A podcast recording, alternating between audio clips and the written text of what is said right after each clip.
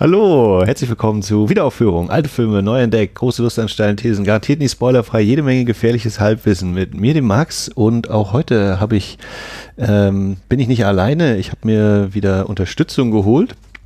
Und ähm, diesmal gleich zwei Leute. Und zwar einmal die Becky. Die macht unter anderem Frauenreden über Fußball, reichlich Randale. Sie ist bei den Filmlöwen dabei. Und mit ihr zusammen dabei ist auch noch der Christopher, der macht den Countdown-Podcast, den Zeitspeise-Podcast und, da bin ich nicht ganz sicher, das werden wir gleich klären, den Wandschauer-Podcast. Hallo ihr zwei, hallo Becky. Moin. Hallo Christopher. And make it double. Nee, das machen wir gar nicht mehr. Das war nur Hallo. Moin, moin. Ähm, und vor allen Dingen seid ihr gemeinsam ja auch Teil der KulturpessimistInnen und äh, macht Klassiker der Filmgeschichte. Oh ja, was vor allem deshalb ein äh, interessantes Konzept ist, weil ich, bevor wir diesen Podcast gemacht haben, sehr wenige Klassiker der Filmgeschichte gesehen habe. Und jetzt hast du alle gesehen. Nein. Jetzt habe ich mich verabschiedet von dem Konzept des Klassikers. Oh. Auch so beim Podcast hoffentlich. Natürlich. Ja. ja. Habe ich noch welche vergessen? Ihr seid ja sehr aktiv so in der Szene. Du hast auch äh, vor allem zu viele genannt. Das wird schon jeder schon wieder auf den Pranger gestellt. Lustig, Wieso machst du den Wandschauer etwa nicht mehr? Naja, ich habe gerade den Countdown-Podcast beendet, dass ich äh, unter anderem für solche Projekte wieder mehr Zeit habe. Ist, auch, ist ja auch ein irreführender Titel, Countdown, ne? weil ihr zählt ja hoch so mit der Folgenzahl. Genau, jetzt, äh, jetzt kann man wieder, jetzt kann man von hinten anfangen und rückwärts runterzählen. Das, das wäre der, der, der Oberclou gewesen. Ihr hättet mit Folge 100 anfangen müssen und dann mit Folge 0 aufhören. Ja, das äh, hätten wir Für die nächste Staffel. am Anfang gewusst hätten, ja, ja. nochmal fünf Jahre zurückdrehen und nochmal von vorne anfangen. Ja. ja. Nee, aber ich glaube, das waren so ziemlich die, die Podcasts, in denen man uns hören kann. Wir sind natürlich auch immer gerne Gäste in anderen Podcasts, aber das sind so unsere Projekte. Ja, ähm, ich habe euch dazu geholt zu meiner Reise durch den deutschen Film vor, während und wie mir auch wieder eingefallen ist, ach ja, ich wollte ja auch nach der NS-Zeit noch so ein bisschen äh, Filme raussuchen. Wir hatten zuletzt äh, Unter den Brücken, da war der Jan zu Gast und davor war er auch schon zu Gast bei Münchhausen. Und kommen jetzt, äh, machen einen kleinen äh, Zeitsprung nach 1959 mit dem Film Sterne und ähm, werden in der nächsten Folge dann wahrscheinlich wieder einen Sprung zurück machen, wenn alles hinhaut. Um, auf jeden Fall sind auch weiterhin noch ausstehend die Filme Liebe 47 und geplant ist ja auch noch der Propagandafilm Wunschkonzert. ähm, jo. Ähm, warum habe ich euch gefragt, äh, ob ihr zu Gast sein möchtet? Irgendjemand brauchte, ich wollte es nicht alleine wieder machen. Ähm, es bot sich aus mehreren Gründen an. Zum einen ist der Film, während wir aufnehmen, gerade äh, in der ARD-Mediathek verfügbar, auch wenn man da wahrscheinlich ein bisschen mehr suchen muss manchmal. Mhm. Äh, aber genau, war gerade relativ gut verfügbar. Ihr beide seid ja so im Berliner Speckgürtel beheimatet, wenn ich das äh, richtig mich entsinne. Ja, wir wohnen in der Stadt der Filmuni Konrad Woll. Ah, sowas aber auch. So ein Zufall. ähm, und ihr seid ja auch ähm, so habe ich das zumindest ähm, verfolgt, DEFA-mäßig mindestens interessiert. Ja, also mindestens interessiert schon. Ich habe ja da immer so meinen äh, etwas ähm, mal mehr, mal weniger gepflegten Themenmonat im Dezember, den DEFA-Zember. Und ähm, ich würde sagen, ich habe schon überdurchschnittlich viele DEFA-Filme so im Vergleich zum Mainstream gesehen. Ähm, aber, und da ergänzen wir uns auch ganz gut, Becky und ich, ich schaue eher so die ähm, gesellschaftlich relevanten Filme und Rebecca kennt sich dann eher mit den Märchenfilmen mit aus. Mit den gesellschaftlich relevanten Märchenfilmen aus, genau, du sagst es. ähm, oder sagen wir Kinderfilme, da gibt es ja auch noch so ein paar andere, die gar keinen Märchengrundlage haben. Genau, aber ich habe heute noch äh, in der Vorbereitung für die Folge zu Christopher gesagt, ich glaube, mein Ruf bezüglich DEFA-Film ist besser als mein tatsächliches Wissen. Ähm, aber super interessiert bin ich auf jeden Fall und auch äh, ver äh, verfolge immer, was die DEFA-Stiftung aktuell so macht. Die bringen ja viele alte DEFA-Filme gerade nochmal neu raus und es gibt verschiedene Orte, wo man Filme sehen kann, die man viele Jahre nicht sehen konnte und so. Das ist echt super. Genau, so und heute nehmen wir uns nämlich auch einen vor. Sterne. Habt ihr den vorher schon mal gesehen? Nee. Nee, auch äh, gar nichts davon gehört. Also es war, äh, als du geschrieben hast, lass mal über den reden, musste ich erstmal äh, googeln, worum es denn so geht. Äh, war dann gleich äh, angetan, aber nee, noch nichts vorher davon gehört. Ja, Schande über euch. Äh. Und damit ist dieser Podcast vorbei. Einmal konntet ihr dabei sein, ja. nee. ähm, also ich habe den auch noch nicht gesehen gehabt, aber mir war der tatsächlich schon ein paar Mal so quasi über den Weg gelaufen. Vor allem, und damit kommen wir jetzt so ein bisschen zum Allgemeinen des Films. Äh, Konrad Wolf ist nämlich für diesen Film ausgezeichnet worden in Cannes 1959 mit dem Sonderpreis der Jury und damit war er, zumindest habe ich keine anderslautenden Tatsachen äh, ermitteln können, der erste Deutsche, der in Cannes einen Preis gewonnen hat. Nimm mhm. das Westen.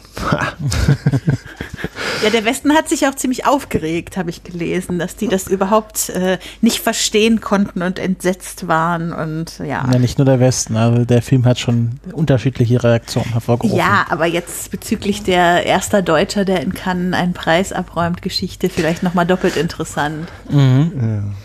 Ja, äh, ganz kurz, ähm, gedreht wurde wohl im Spätsommer 1958 in der bulgarischen Stadt Sofia und Umgebung. Äh, Uraufführung war am 27. März 1959 im Haus der Berliner Jugend in der Klosterstraße. Ähm, wer das einfach mal eingibt bei Google oder sonstigen Suchmaschinen hier, Haus der Berliner Jugend, ähm, die Internetseite habe ich vergessen, vielleicht packe ich sie noch in die Shownotes. Das Haus scheint eine sehr interessante Geschichte zu haben. Äh, Friedrich Ebert hatte das irgendwie der FDJ übergeben, ein paar Jahre vorher oder irgendwie so. Und äh, die, die, die bei der DEFA-Stiftung ist angegeben, auch in Babylon hätte die Uraufführung stattgefunden. Ich nehme an, das Babylon-Kino ist gemeint.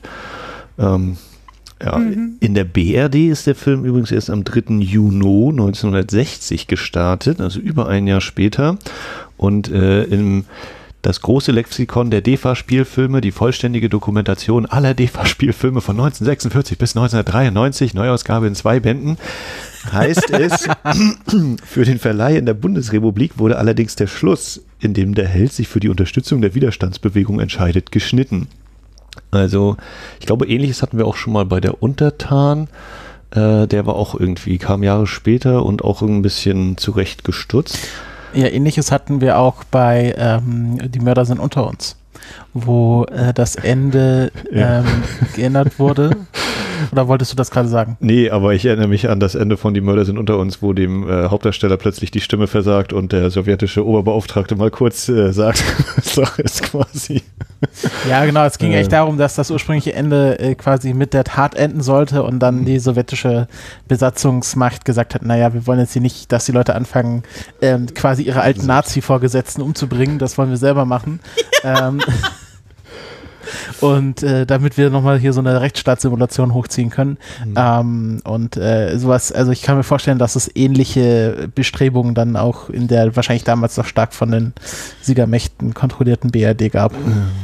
Und wie gesagt, äh, hat dann in Cannes gewonnen. Das, ja, lustig, das äh, politisch Interessante ist, dass ähm, der Bonner Alleinvertretungsanspruch äh, noch galt und die DDR, glaube ich, auch gar keine, oder Frankreich keine offiziellen Beziehungen zur DDR unterhielt, weswegen die DEFA den Film auch gar nicht hätte einreichen können kann. äh, da kommt dann eben ins Spiel, dass es eine DDR-bulgarische Koproduktion ist. Die Bulgaren diesen Film also nach Cannes geschickt haben. Und der Autor, der Drehbuchautor, der, der Storyschreiber Angel Wagenstein, ähm, hatte auch gesagt, naja, eigentlich äh, sollte der in Bulgarien auch gar nicht laufen, der Film. Die fanden den auch nicht so prickelnd irgendwie. Ähm, und das, als er den Preis gewonnen hat, hat man dann entschieden, oh, na, vielleicht ist es ja doch ein guter Film und dann lief er wohl auch in Bulgarien. Kann man sich heute kaum noch vorstellen, sowas.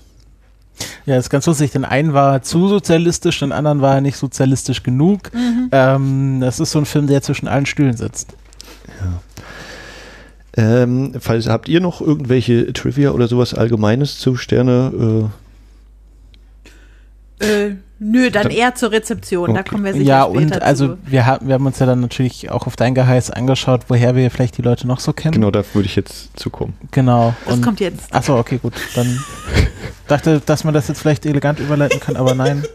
Mach du. Wir kommen nun zum Stab, äh, den Menschen hinter der Kamera. Da habe ich äh, drei Leute ins Visier genommen. Der erste ist natürlich Regisseur Konrad Wolf. Und äh, wer oft Wiederaufführungen hört, der weiß in den letzten Folgen ein ständiger Begleiter Meyers Taschenlexikon, Filmkünstler A bis Z. Äh, ich vergesse immer den Untertitel. Nee, von Joachim Reichow aus dem Jahre 1967, VEB, Bibliografisches Institut Leipzig. Äh, und die schrieben also 1967 zu Konrad Wolf. Deutscher Regisseur, geboren am 20. Oktober 1925 in Heching, emigrierte mit seinen Eltern 1933 in die Sowjetunion. Das große Vorbild seines Vaters Friedrich Wolf bestimmte entscheidend seinen künstlerischen Werdegang. Im Zweiten Weltkrieg war Wolf Offizier der sowjetischen Armee und nahm an der Befreiung seiner deutschen Heimat von den Faschisten teil. Er wurde dann Mitarbeiter des Hauses für Kultur der Sowjetunion in Berlin, bewarb sich aber bald an der Moskauer Filmhochschule, wo er 1949 sein Studium aufnahm. Er studierte Regie in der Klasse Sergei Gerasimovs, assistierte zwischendurch bei Kurt Metzig beim ersten Teil des Thielmann-Films und lieferte dann seine Diplomarbeit mit dem heiteren Film Einmal ist keinmal. In seinen folgenden Arbeiten benutzte der junge Regisseur den Film als Waffe gegen die faschistische Barbarei und den imperialistischen Krieg und schuf künstlerisch wertvolle Filme, die auch international Anerkennung fanden. Wolf, heute einer der profiliertesten Regisseure des DEFA-Studios für Spielfilme, erhielt Preise für seinen Film Sterne. Auf dem internationalen äh, Filmfestival in Cannes und, die, und für Professor Mamlock bin ich verrutscht hier? Und für Professor Mamlock auf den Filmfestspielen in Moskau. Nationalpreisträger 1959. ja, ähm, was das Buch natürlich nicht wissen kann, Konrad Wolf gestorben dann im März 82 in Berlin. Wie gesagt, sogar die Filmuniversität Babelsberg trägt seinen Namen. Ganz großer Name also. Noch gar nicht so lange. Also früher hieß sie ja nur Filmuni Babelsberg und der Konrad Wolf kam erst vor kurzem dazu. Ja. Man würde sagen, klassische sozialistische Karriere. Ja, ich weiß gar nicht, ob so klassisch, ne? dass noch äh, sogar in die Sowjetunion gegangen ist zur Ausbildung und dann. Ja, das ist, das ist doch äh, Kaderschmiede 1a.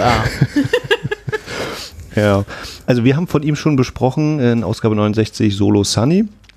Ähm, ich bin schon mal gestolpert auf äh, über Ich war 19 dann gibt es, und hat er unter anderem noch gedreht, Der geteilte Himmel nach dem Roman von Christa Wolf, den ich leider auch noch nicht gelesen habe.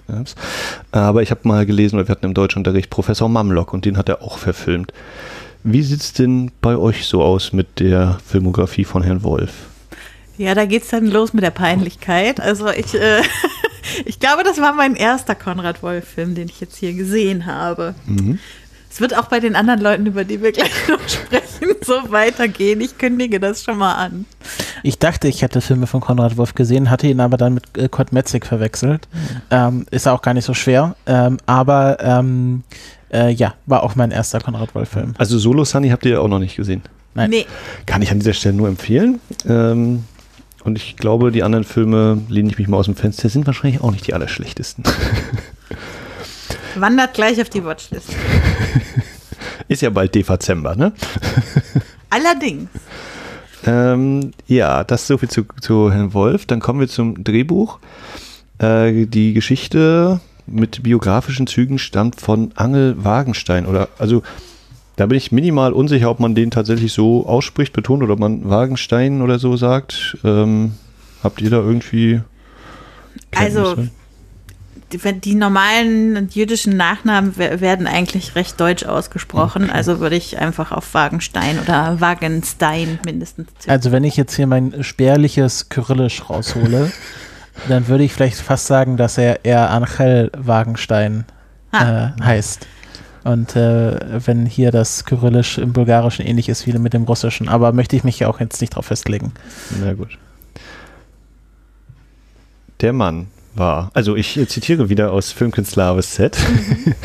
äh, bulgarischer Schriftsteller und Drehbuchautor, geboren am 17. Oktober 1922 in Plovdiv, war anfangs Techniker, schloss sich während der faschistischen Besetzung den Partisanen an und kämpfte mit ihnen bis zur Befreiung seiner Heimat. Nach 45 betätigte er sich als Schriftsteller, schrieb Erzählungen und zahlreiche Einakter für die Bühne. Er studierte an der Moskauer Filmhochschule, das kommt mir mal bekannt vor, und begann nach der Rückkehr in seine Heimat Szenarien für den bulgarischen Film, zuerst in gemeinsamer Arbeit mit anderen Schriftstellern, schließlich als selbstständiger Autor zu schreiben. Zu seinen auch international bisher größten Erfolg gelangte er mit dem Drehbuch zu dem Film Sterne, der in, der in einer Koproduktion zwischen der DEFA und der bulgarischen Filmproduktion entstand. Ja, bei Herrn Wagenstein ähm, habe ich festgestellt, der hat bei Eolomea mitgeschrieben, einer der äh, utopischen Filme, wie ich jetzt gelernt habe vor kurzem. Nicht, man sagt, also es ist ein Science-Fiction-Film, aber die hießen damals anscheinend utopische Filme. Ähm, und mit Konrad Wolf hat er unter anderem nochmal zusammengearbeitet bei Der kleine Prinz, der eigentlich ein TV-Film war in der DDR. Und bei dem 70 mm Film Goya oder Der arge Weg der Erkenntnis. Ich habe zumindest Eolomea mal gesehen. Ich glaube, bei MDR lief der mal in so einer Frühmorgens- oder Spätabendsausstrahlung. Aber sonst habe ich da auch nichts weiter gesehen. Und damit die Frage an euch: Wie sieht es da aus? Nee, auch nichts, aber ich hatte mir schon mal verschiedene Science-Fiction-Filme für einen der nächsten Dezember zurechtgelegt und da ist er, auf, also ist Eolomea auch auf der Liste. Deshalb könnte es sein, dass da demnächst einer dazukommt, wenn man an den auch irgendwie rankommt. Ansonsten nichts von ihm gesehen. Ich frage mich jetzt natürlich, welcher Charakter er ist in dem Film, wenn es autobiografisch ist. Wahrscheinlich Petko oder einer von den Nee, anderen das, das steht hier, steht- da steht, stand sogar in der Wikipedia drin. Ach, guck. Genau, dass das Blasche an, an ihn selbst angelehnt Ah. ist. Also nicht ganz so ein hoher Widerständler wie Petco, sondern eher einer von den äh, Groundworkers, wie sagt man auf Deutsch? äh, äh, äh, die, die- Fußvolk. Die, nee, Mann. Die, Genosse. Die die, die die wichtige Arbeit im Feld machen. Feldarbeiter. Ich, ihr wisst schon, was ich meine. So, Ja, ja. Weiter Mhm. geht's. Groundwork. Christopher, wie viele Filme hast du von ihm gesehen? Ich habe natürlich alle gesehen. äh, I, I- I studied the Wagenstein. Ähm, nein, auch, auch nicht äh, Eolomea. Ähm, aber natürlich bin ich da sehr interessiert daran. Äh, ich frage mich aber, ist das tatsächlich so, dass quasi Sci-Fi früher uto utopische Werke hießen? Weil für mich ist die Utopie vor allem in dem Kontext ganz klar ein Subgenre der, der Science Fiction. Ähm, also, äh, während wir jetzt hier aufnehmen, müsste zumindest dieser, diese Mini-Doku-Reportage äh, utopischer Film, Sci-Fi Made in Babelsberg oder so ähnlich heißt sie, auch noch äh, im Rahmen von DEFA 75, also wir haben dieses Jahr 2021, 75 Jahre Gründung der DEFA, ähm, in der ARD-Mediathek rumliegen. Da kannst du Ah, mal ja. reinschauen. Ich glaube, da wird das erwähnt und ähm, ich hatte das auch bei der Folge von Radio 1 hier, 12 Uhr mittags. Ähm, als sie das Programm so ein bisschen vorgestellt hatten, hatte der, ich glaube, der MDR-Programmkollege hatte das erwähnt, dass er da meinte, ach, das wurde eher, also konkret die Filme in der DDR, diese vier, fünf sind das ja, äh, wurden utopische Filme genannt und nicht Sci-Fi-Filme. Sehr spannend. Ja, aber du siehst auch, hier sind wir ein leeres Blatt. Aber wenn, also äh, äh, weite Zukunftsvorausdeutung, ich plane ja eigentlich auch ähm, die, es müssten vier sein, ne? ich glaube es sind vier, ich nenne sie jetzt weiterhin utopische Filme von der DEFA, die mir demnächst auch mal für den Podcast vorzunehmen. Also ne, Eolomea im Staub der Sterne, äh, ja, ich jetzt nochmal gucken soll. Und die anderen beiden, äh, ich komme gerade nicht drauf, ähm, na, wie der Sterne. Hm, peinlich. Äh, der eine, ich komme wahrscheinlich irgendwann mitten in dieser Folge, werde ich zwei Titel reinrufen und alle werden sich wundern, warum. Ähm, kommen wir zur letzten Person hinter der Kamera, beziehungsweise an der Kamera. Äh, Werner Bergmann. Und auch der, es ist, ähm, also bei der Münchhausen-Folge und bei Unter den Brücken habe ich zwar auch ein oder anderen Namen hier in dem Filmkünstlerbuch gefunden, aber längst nicht so viele wie hier, denn hier sind es quasi alle. Ist natürlich wenig überraschend für ein Buch aus Ostdeutschland. Ähm, Werner Bergmann, deutscher Kameramann, geboren 14. Januar 1921 in Wendischborg, lernte Fotograf und war während des Zweiten Weltkriegs Frontbildberichterstatter. Frontbildberichterstatter. 1947 drehte er bei der DEFA zunächst populärwissenschaftliche Filme. 1952 war er Chefkameramann des Dokumentarfilms über die Weltfestspiele. Er folgte der, es folgte der Ruf in das DEFA-Studio für Spielfilme, wo Bergmann sich innerhalb weniger Jahre durch seine eigenwillige Bildgestaltung zu einem der führenden Kameramänner entwickelte. In der Zusammenarbeit mit Konrad Wolf erreichte er seine bisher stärksten Leistungen. Bergmann leitet außerdem seit einigen Jahren die Fernsehsendung für Schmalfilmamateure Greif zur Kamera, Kumpel. Nationalpreis 1959. Oh Gott, was ist denn das für ein geiler Titel? Greif zur Kamera, Kumpel. Ja. Kommt, Kollegen. Im Westen gab es Lars Juckenkumpel und der Osten hatte Greif zur Kamera, Kumpel. Ja. Achso, ich, äh, ich habe hier notiert, ähm, mittlerweile wird sein Geburtsort mit Niederkeina angegeben und nicht mehr mit Wendesporg. Da weiß ich immer nicht so genau. Oder da wäre es tatsächlich nochmal doppelt und dreifach interessant, wo damals die Infos herkamen und dass die heute anscheinend äh, anders sind.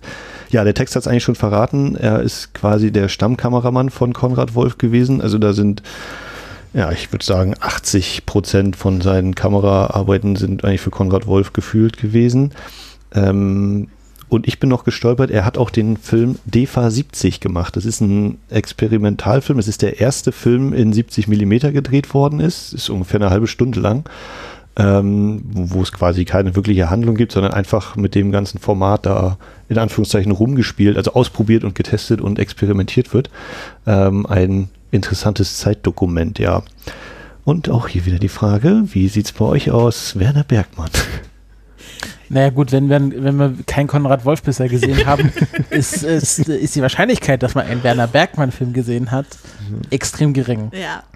Aber äh, es ist mir positiv, also er ist mir positiv aufgefallen in diesem Film. Ich bin sonst niemand, die so sehr stark auf äh, Kameraarbeit achtet, aber hier ist es mir, äh, also sind einige spannende, innovative Sachen aufgefallen mit Doppelbelichtung und sowas. Das war Mhm. schon stark. Ja. Ja, er hat auch ein paar wenige Regie-Credits, hatte ich gesehen, aber da war bei mir auch so, mhm, ja, nö, kenne ich auch alles nicht. ähm, genau, hab, äh, genau, das waren die drei, die ich, wo ich euch auch gesagt hatte. Hier bitte einmal die Filmografie angucken. Habt ihr noch irgendjemanden, irgendeine Dame oder so, die ihr beim Stab, also hinter der Kamera noch nennen wollt? Nein. Gut. Dann kommen Nur der Regieassistent wird ja gleich nochmal relevant, Ja. aber da warten wir vielleicht auf die Mhm. Sascha. Okay. Damit komme ich zu, äh, den, zu drei Personen vor der Kamera. Und äh, Top Billing, wie schon bei Unter den Brücken, hat eine Frau. Äh, Sascha Kruscharska. Beziehungsweise, ich habe dann auch mal bei der IMDb, haben die dann irgendwie Sascha Kruscharskia, so rum mit dem I hinten noch. Naja, wie auch immer, Sascha Vielleicht die unterschiedliche Umschrift vom Kyrillischen Ja, ja. ins Englische und ins Deutsche. Und jetzt so. Und auch diese Dame hat einen Eintrag im Filmkünstlerbuch. Das gibt's ja nicht. Du, äh, das ist tatsächlich, äh, bin sehr froh, dass auch die äh, weiblichen Ja, äh, Personen da genannt sind. Und Sehr. zwar äh, Sascha Kucharska, bulgarische Schauspielerin, besuchte in Sofia die Akademie für dramatische Kunst. Noch während des Studiums erhielt sie das Angebot, in der deutsch-bulgarischen Koproduktion Sterne mitzuwirken. Ende. Das ist aber, ich muss sagen, die, die ganze Spannung an der Geschichte genommen. Ja, also aber ich meine, umso beeindruckender, dass sie einen Eintrag in diesem Buch bekommen hat, wenn Ja. es gar nicht so viel über sie zu erzählen Wahrscheinlich haben alle, die bei Sterne irgendeine Rolle gespielt haben. Nee.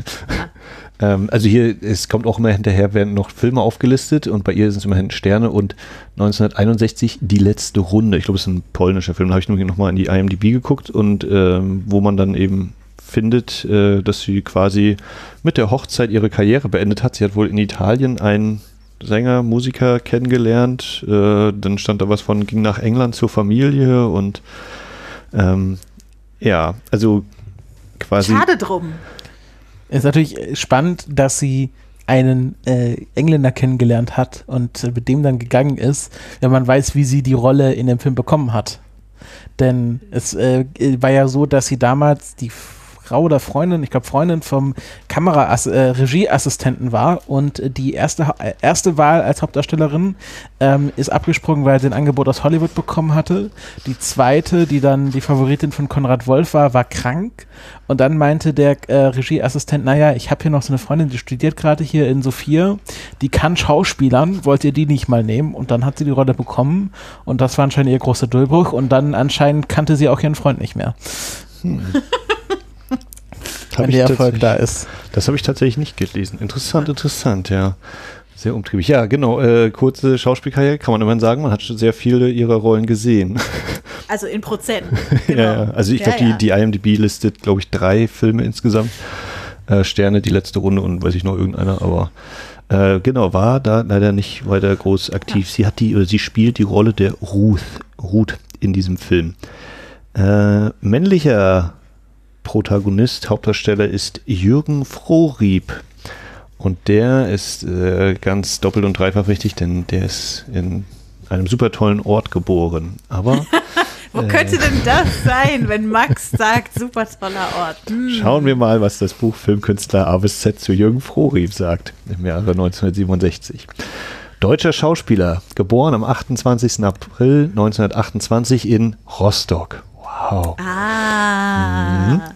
kam durch die Theatergruppe der FDJ zum Schauspielerberuf. Mit anderen Schauspielenthusiasten gründete er in Putbus das Studio 48. Später war er an den Bühnen in Stralsund, Erfurt und am Theater der Freundschaft in Berlin und zuletzt in Altenburg. Hier, glaube ich, ist ein Tippfehler und soll Altenburg heißen, aber oder kennt ihr einen Altenburg mit T? Nee. Nee. Hm. Ich werde das Buch entsorgen müssen. Nein. Äh, seit einigen Jahren gehört er dem Schauspielensemble der DEFA an und hat sich auch in Fernsehfilmen einen guten Namen gemacht. Und damit endet sein äh, Eintrag hier nachzutragen, ist, er ist gestorben am 13. Juli 1993 in Berlin. Und ähm, beim Durchgehen seiner Filmografie habe ich gefunden, okay, in Chingachgook, die große Schlange war er dabei, das ist ja der erste der sogenannten Indianerfilme der DEFA. Ähm, dann die Legende von Paul und Paula spielt er mit, den ich tatsächlich bisher nur in Ausschnitten gesehen habe. Den habe ich noch nicht komplett gesehen. Ich habe ihn komplett gesehen, fand ihn aber ziemlich schlecht.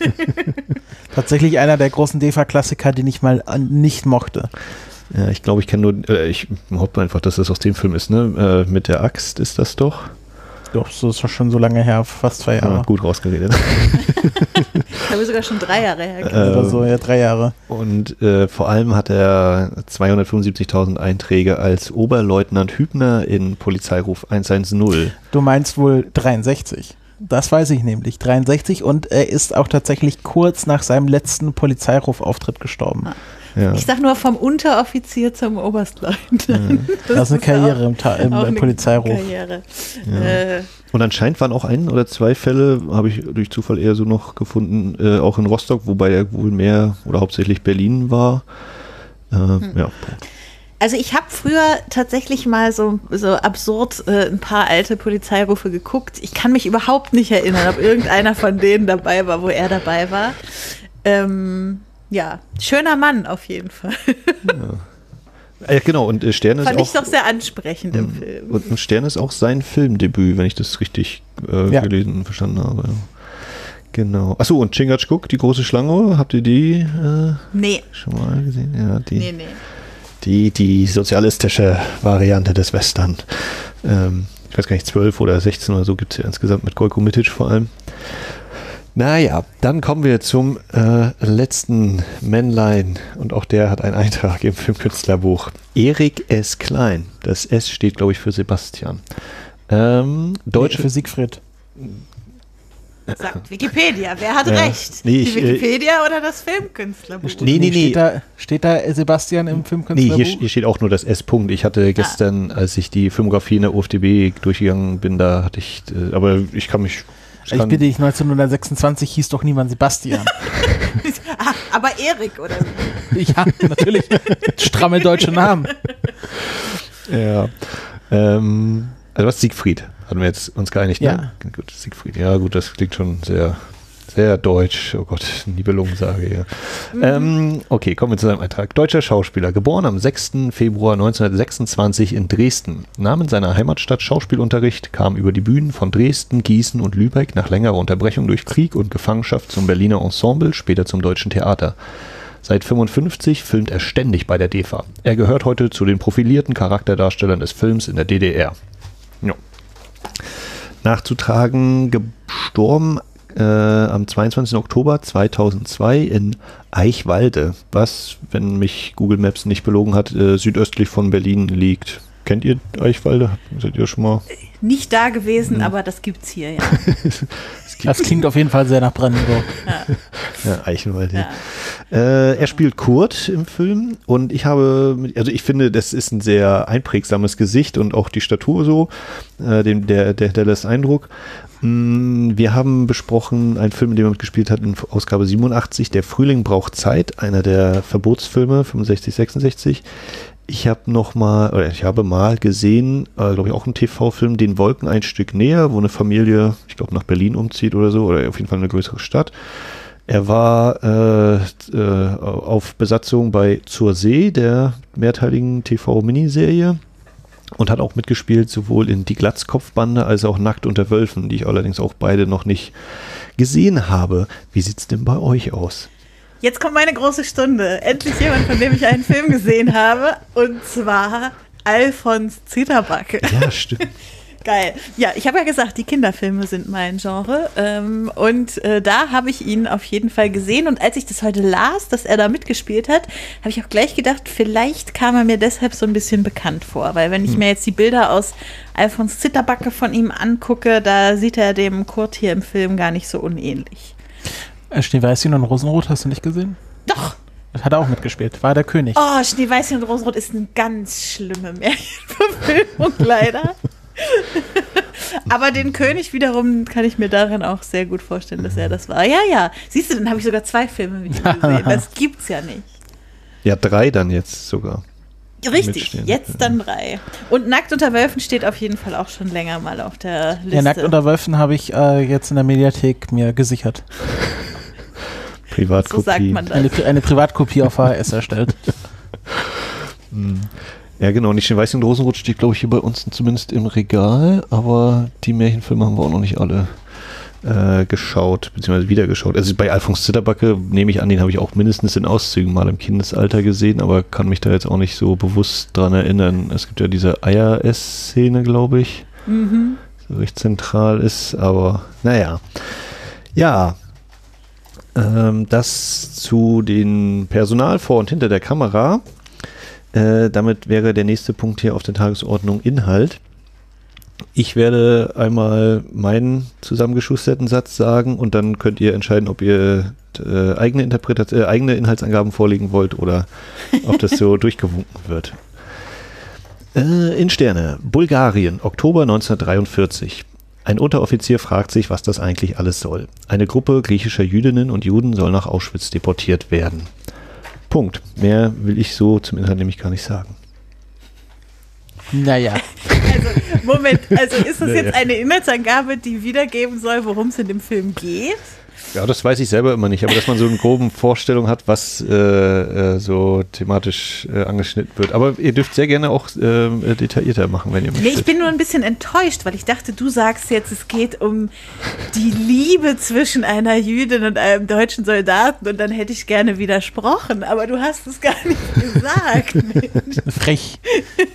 Also ich aber finde, es geht um die Liebe eines Soldaten.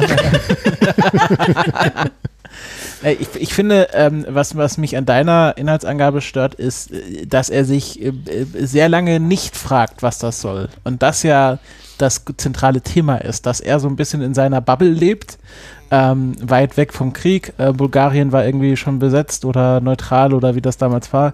Ähm, und ähm, er malt und liegt auf der Wiese und ähm, isst viel und ist zwar jetzt auch nicht positiv eingestellt, aber er hat jetzt irgendwie nicht so die, die große, ähm, äh, ist jetzt nicht so der große äh, Kritiker zu, auf jeden Fall zu großen Teilen des Films. Also hinten raus schon, aber am Anfang muss er ja schon sehr lange überzeugt werden. Und ist ja dann auch so nach dem Motto, naja, also wenn ihr da Medikamente steht, aber Waffen, oh nee, Waffen doch nicht. Das ist ja dann auch erst ganz zum Schluss. Also ich finde, das, so kann man das sich stehen lassen, dass er sich fragt, was das Ganze soll. Das ist mehr so ein Träumer. Mhm, okay, aber wir können ja eigentlich dann auch, äh, wenn wir schon jetzt so uns auf ihn eingeschossen haben, ja gleich mal bei ihm bleiben. Ähm, äh, also der Unteroffizier wird äh, regelmäßig Walter genannt, allerdings, du hast ja gerade schon gesagt, er malt, er wird auch Rembrandt gerufen. Äh, Walter nennen ihn hauptsächlich die Bulgaren oder die Einheimischen, während äh, Rembrandt eher von seinen äh, Armeekollegen von den Nazis kommt.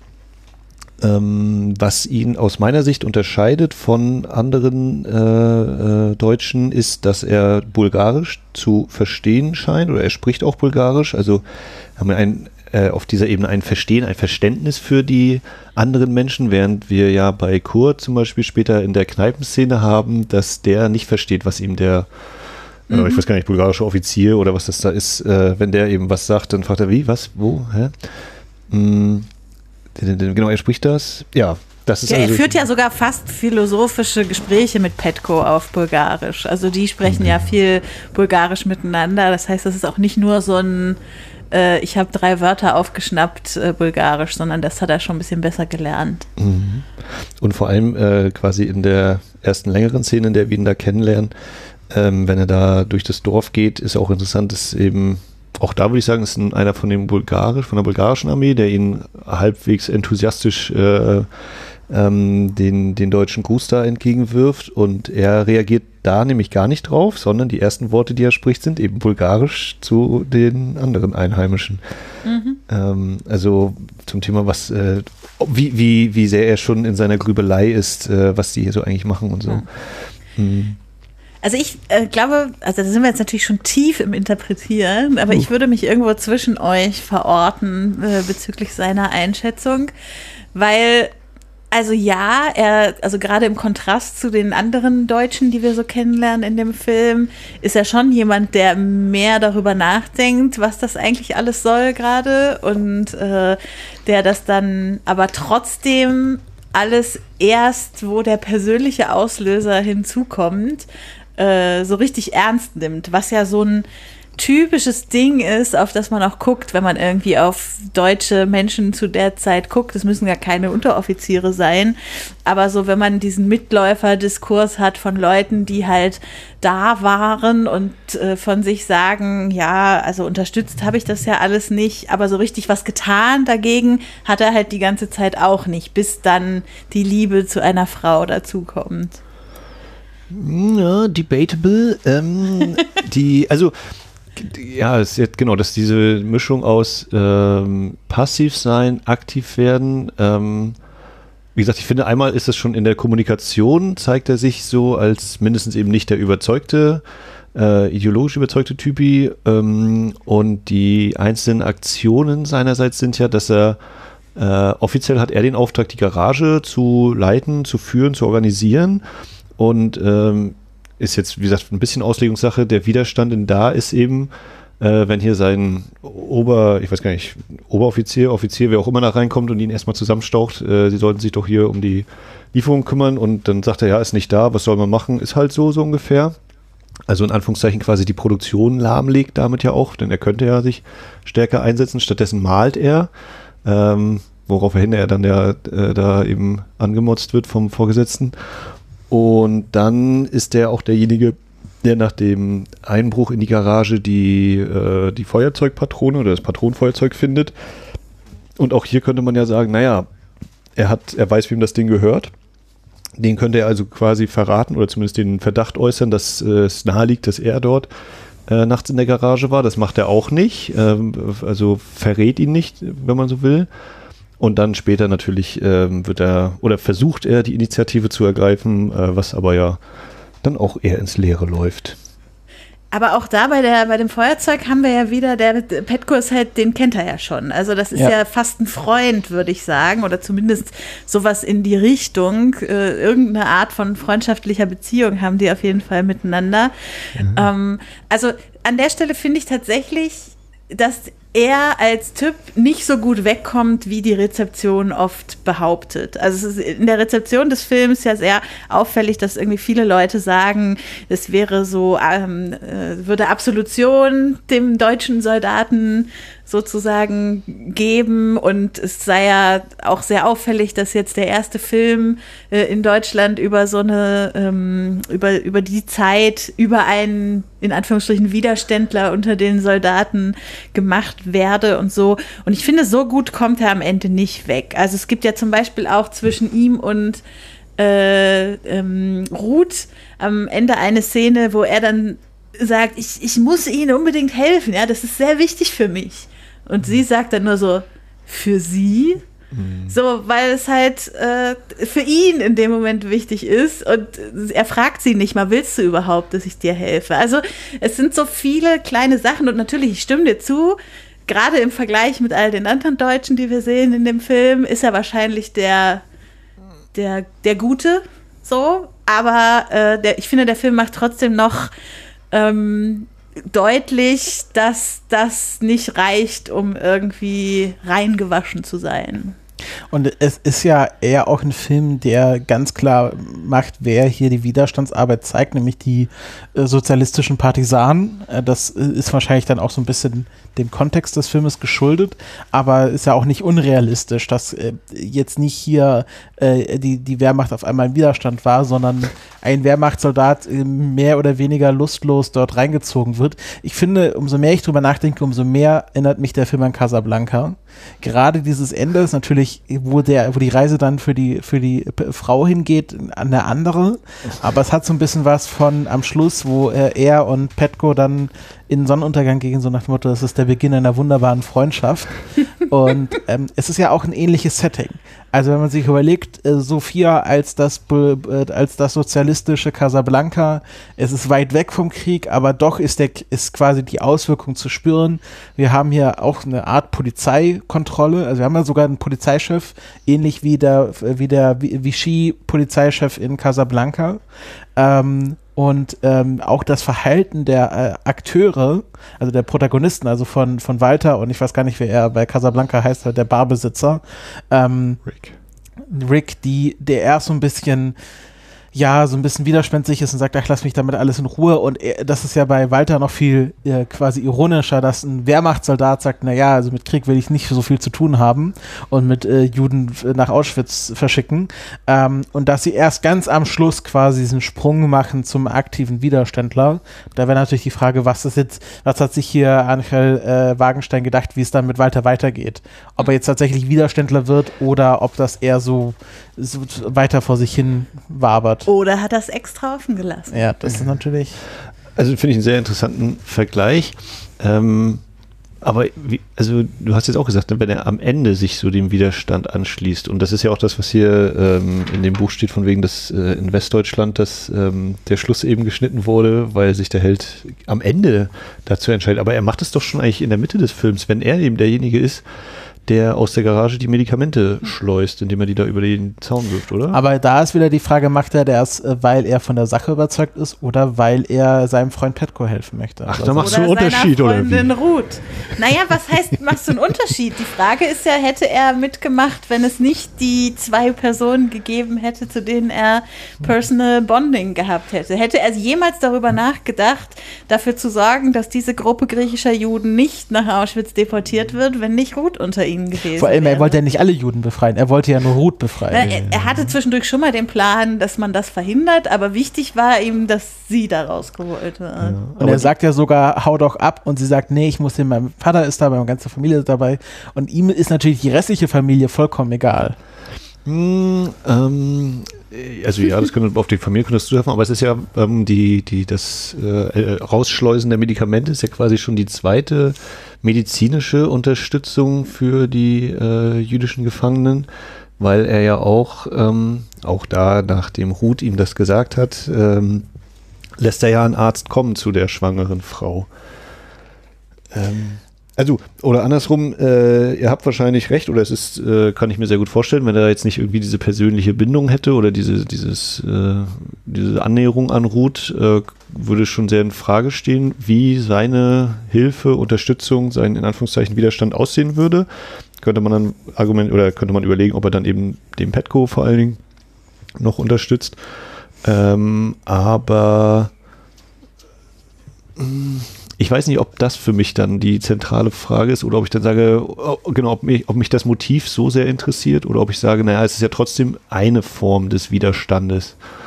Ähm, also, dass er ja schon da eben was macht, während wir dann äh, als Gegenstück ja vor allem äh, Kurt haben, der die äh, Medizin am Boden zertritt, also nicht mal mehr irgendwie, dass man sagt, so, wir nehmen die jetzt zurück hier, die ihr Juden bekommen habt, illegalerweise diese Medizin und äh, nutzen die selber wieder für uns. Nein, er, er zertritt die einfach, macht die unbrauchbar und bestraft die dann eben mit äh, Essensentzug.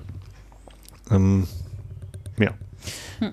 Er, er macht das ja auch wirklich mit Freude. Also er, Der äh, Kurt jetzt. ja, der Kurt, wie er lacht, als er sagt, ein Tag ohne Essen, zwei, das ist ein bisschen wie Graf Zahl, drei Tage ohne Essen. Ja. Ähm, Und wie er das Bild am Ende beschmiert Ja. mit, ich habe dich belogen, so diese Freude. Also darin. natürlich schon eine, fast schon eine sehr platte Darstellung von so einem Nazi-Antagonisten. Hatte für mich auch ein bisschen was ähm, von meinem persönlichen Lieblingsfilm äh, Die Reue, ein, ein georgischer Film auf den Stalinismus, ähm, wo der Protagonist so eine Mischung aus Mussolini, Hitler und Stalin ist ähm, und eine ähnliche Freude dabei hat, ähm, quasi das Dorf zu tyrannisieren. Und ähm, ich finde, ich, ich finde leider, dass äh, Leutnant Kurt so ein bisschen flach ist, aber dahin, dahingegen finde ich, dass Walter auch in, mit seinen Macken und mit seiner Apathie äh, wirklich ein sehr guter Anti-Held ist. Also er ist kein Held, ähm, aber er ist ein sehr guter Protagonist quasi für diese Situation. Und ich finde hier tatsächlich, wenn man so, umso länger man drüber nachdenkt, so gut stellt ihn der Film gar nicht dar. Also es ist jetzt niemanden, den man sympathisch finden würde, aber die Situation finde ich doch fast schon sehr realistisch. Hm. Und das wollte ich auch nochmal unterstreichen. Also bei all der Diskussion, die wir jetzt geführt haben, ich finde es richtig gut, dass Wagenstein ihn so geschrieben hat und ihn nicht äh, ich sag mal, eindeutiger aus intrinsischen Motiven in den Widerstand hat gehen lassen, weil das wäre dann halt all das gewesen, was die Kritik diesem Film auch teilweise vorwirft. Ne? Also dieses äh, so ein bisschen Absolution erteilen und wir suchen jetzt den einen guten Wehrmachtssoldaten und machen über den einen Film oder so. Nee, ich finde das eigentlich wirklich gut, dass wir hier äh, auch ein bisschen zwiegespalten sind gegenüber ihm, dass wir äh, Sachen an ihm falsch finden, Sachen an ihm richtig finden, dass es Dinge gibt, wo wir sagen, ah, toll, dass er das gemacht hat, dass er den Petko nicht verraten hat und sowas. Also äh, Sachen, wofür ich ihm auf die Schulter klopfen würde und Sachen, wo ich ihm sagen würde, äh, mein Gott, Walter, ähm, das mein Gott, Walter. Das muss man nun nicht so machen. Nee, also das finde ich richtig gut. Und ich finde auch mal, wenn man das sich so ein bisschen im historischen Kontext von 1959 anschaut, wo wir ja noch weit vor der Wehrmachtsausstellung und dem Historikerstreit sind ähm, und vor der Geschichte waren denn alle Wehrmachtssoldaten Nazi-Verbrecher, ähm, könnte ich mir sogar vorstellen, dass es bestimmt einige und nicht wenige Leute gab, die vielleicht sogar gesagt haben, dass die Soldaten im Film zu schlecht dargestellt werden. Also nach diesem Motto, naja, die Wehrmacht, das war ja nur eine ehrliche Soldaten, die hatten ja nichts mit dem Holocaust zu tun. Das war ja gerade in der DDR etwas, was da auch nicht wirklich aufgearbeitet wurde. Und dass hier dieser Film direkt zeigt, wie. In der BRD zu der Zeit jetzt auch ja, noch nicht so Ja, gut, also wo, nirgendwo in Deutschland richtig gut aufgearbeitet ja. wurde, bis heute wahrscheinlich nicht. Äh, ähm, und dass hier ein Film direkt zeigt, wie direkt die, also nicht die SS, sondern die Wehrmachtssoldaten am Holocaust beteiligt waren, ähm, finde ich schon in die andere Richtung gut, dass das quasi der erste Film ist, der darüber gemacht wird. Also der hier nicht irgendwie einen bösen SS-Soldaten nimmt, der quasi die Leute in den Viehwaggon sperrt, sondern das sind einfach Wehrmachtssoldaten und es gab halt solche Wehrmachtssoldaten, die daran vielleicht mehr Spaß hatten, aber ähm, dass man hier jetzt nicht das quasi die Wehrmacht so, so ein bisschen reinwäscht und das alles irgendwie auf die SS und Gestapo schiebt. Also ich finde auch, dass der ähm, Walter Rembrandt oder ein Unteroffizier, denn er ist ja quasi ein Exempel für vielleicht viele Deutsche während des Krieges oder vielleicht auch viel zu wenige, ähm, dass der auf jeden Fall nicht äh, lupenrein als er ist der der Gute, der zwar gebraucht hat, aber dann hat er es erkannt oder er ist einfach der durch und durch Schlechte. Er kriegt ja sogar dann noch durch Rutsch äh, nachher die Zuschreibung, dieser verdrehte, komische, gute Mensch, ähm, äh, ohne dass er das hören würde, aber ähm, das, das sagt sie eben relativ später im Film einmal noch. Ähm, das gefällt mir auch auf jeden Fall, dass das eben nicht so eine glatten Charaktere sind oder dass man sagt, es ist eben schwarz und weiß, sondern hier sind äh, so viele Graustufen die ich übrigens auch äh, oder gerade auch bei Kurt sehe. Also, ne, ich habe schon gesagt, hier diese, diese Freude, die er da ausstrahlt, wenn er die da bestraft. Ähm, ich finde, also er ist für mich so, er zeigt so diese völlig, mh, hm, nee, ich weiß nicht, ob völlig menschlichen Widersprüche, aber diese, diese, also für mich Widersprüche zwischen ein total netter Typ, mit dem ich wahrscheinlich auch irgendwie äh, rumwitzeln und scherzen könnte und äh, der hilft sogar dem kleinen Kind noch in den Waggon rein, damit die Frau da sich nicht äh, ein abbricht, dass sie das Kind da hochheben muss und so, äh, um dann aber eben wieder, ja, ne, wie gesagt, hier die, die Medizin da äh, zu zerlatschen oder er lügt seinen Freund dann eben auch an, äh, schreibt ihm dann noch aufs Bild hier, ja, es ist, ist besser so, dass ich dich angelogen habe, sonst äh, wärst du quasi zerbrochen, also was. Ähm, aber der ne, wenn, wenn, wenn die jetzt keine Uniform an hätten und dann äh, in dieser relativ ersten Szene, gemeinsamen Szene, sag ich mal, wo sie da auf dem Hügel sitzen und sich unterhalten, ähm, der, der, wirkt so wie, ja, mit dem könnte man doch eigentlich äh, total netten Schnack halten und so. Und ich habe hier auch ein kleines, äh, kleine Dialogzeile, die spiele ich jetzt mal kurz ein. Ich bin glücklich, du. Weil du ein Schimpanse bist. Hm. Ach Gott, du bist zu beneiden. Die Menschheit hat sich zwei Millionen Jahre lang hochgerackert. um wieder dahin zu kommen, wo sie angefangen hat. Schade um die viele Mühe. Ach, im Krieg sind alle Schimpansen. Da, schau, auch so ein kleiner Schimpanse. Hey, Schimpanse! Da muss ich auch mal so ein bisschen grinsen, wenn er das so sagt. Also ich finde, er hat auch eine total, also das ist jetzt mehr der Schauspieler und das ist ähm, jetzt wieder so ein bisschen Trennung von dem, was eben inhaltlich vermittelt wird und mhm. das Ganze äh, hier gemacht ist. Also ich finde die, das, die Schauspielleistung von ihm total stark, weil ja, er hat so, ja, nicht hundertprozentig naiv, aber er hat so eine, so eine unbeschwerte Leichtigkeit manchmal drin und dann eben gleichzeitig ja genau diese ganzen tiefen Abgründe, hm. aber auch die da lauern. Na, und auch da ist das natürlich auch drehbuchtechnisch geschickt gemacht, ihn mit so einer Szene einzuführen, wo die beiden einfach gechillt im Gras eine Pause machen und äh, so sich so eine, so eine Boshaftigkeit noch nicht so wirklich zeigt, sondern das ist halt das, was dann erst im späteren Verlauf des Films so richtig rauskommt. Also es deutet sich so ein bisschen an, aber äh, auch da haben wir sozusagen ich will nicht sagen eine Entwicklung, aber unser Bild von ihm entwickelt sich auf jeden Fall im Laufe der Zeit. Ich finde das auch eine spannende ähm, Charakterisierung von Walter der ja da quasi die, den Rückschritt der, der Menschheit äh, lamentiert und äh, ich finde, das ist auch ein sehr sozialistisches Motiv. Wir hatten es ja vorher mit dem utopischen Element im äh, sozialistischen äh, Science Fiction, wo, ähm, was ja auch die bulgarische Zensur dann dem Film unterstellt hatte, dass der Film einen abstrakten Humanismus äh, propagiert und quasi nicht genug zwischen Bourgeoisie und äh, dem Proletariat unterscheidet. Bei den Juden, die genau, deportiert werden. Genau. Das ist ja auch die bourgeoisen Juden. Ich, aber ich weiß nicht, was da dann die Aussage ist, dass die bourgeoisen Juden es so ein bisschen verdient haben. Also naja, ähm, das, äh, das, äh, ich finde, das ist aber so für so ein sozialistisch, also ein Protagonist in einem sozialistischen Film, finde ich das super passend. Also da fühle ich mich als Fan des sozialistischen Films super abgeholt. Oder jemanden, der das sehr gut, sehr viele sozialistische Filme im Allgemeinen gesehen hat, dass so äh, es um die Menschheit im Allgemeinen geht und der Fortschritt der Menschheit, weil das ist ja so ein bisschen das Kernmotiv von allem, dass die Menschheit sich weiterentwickelt.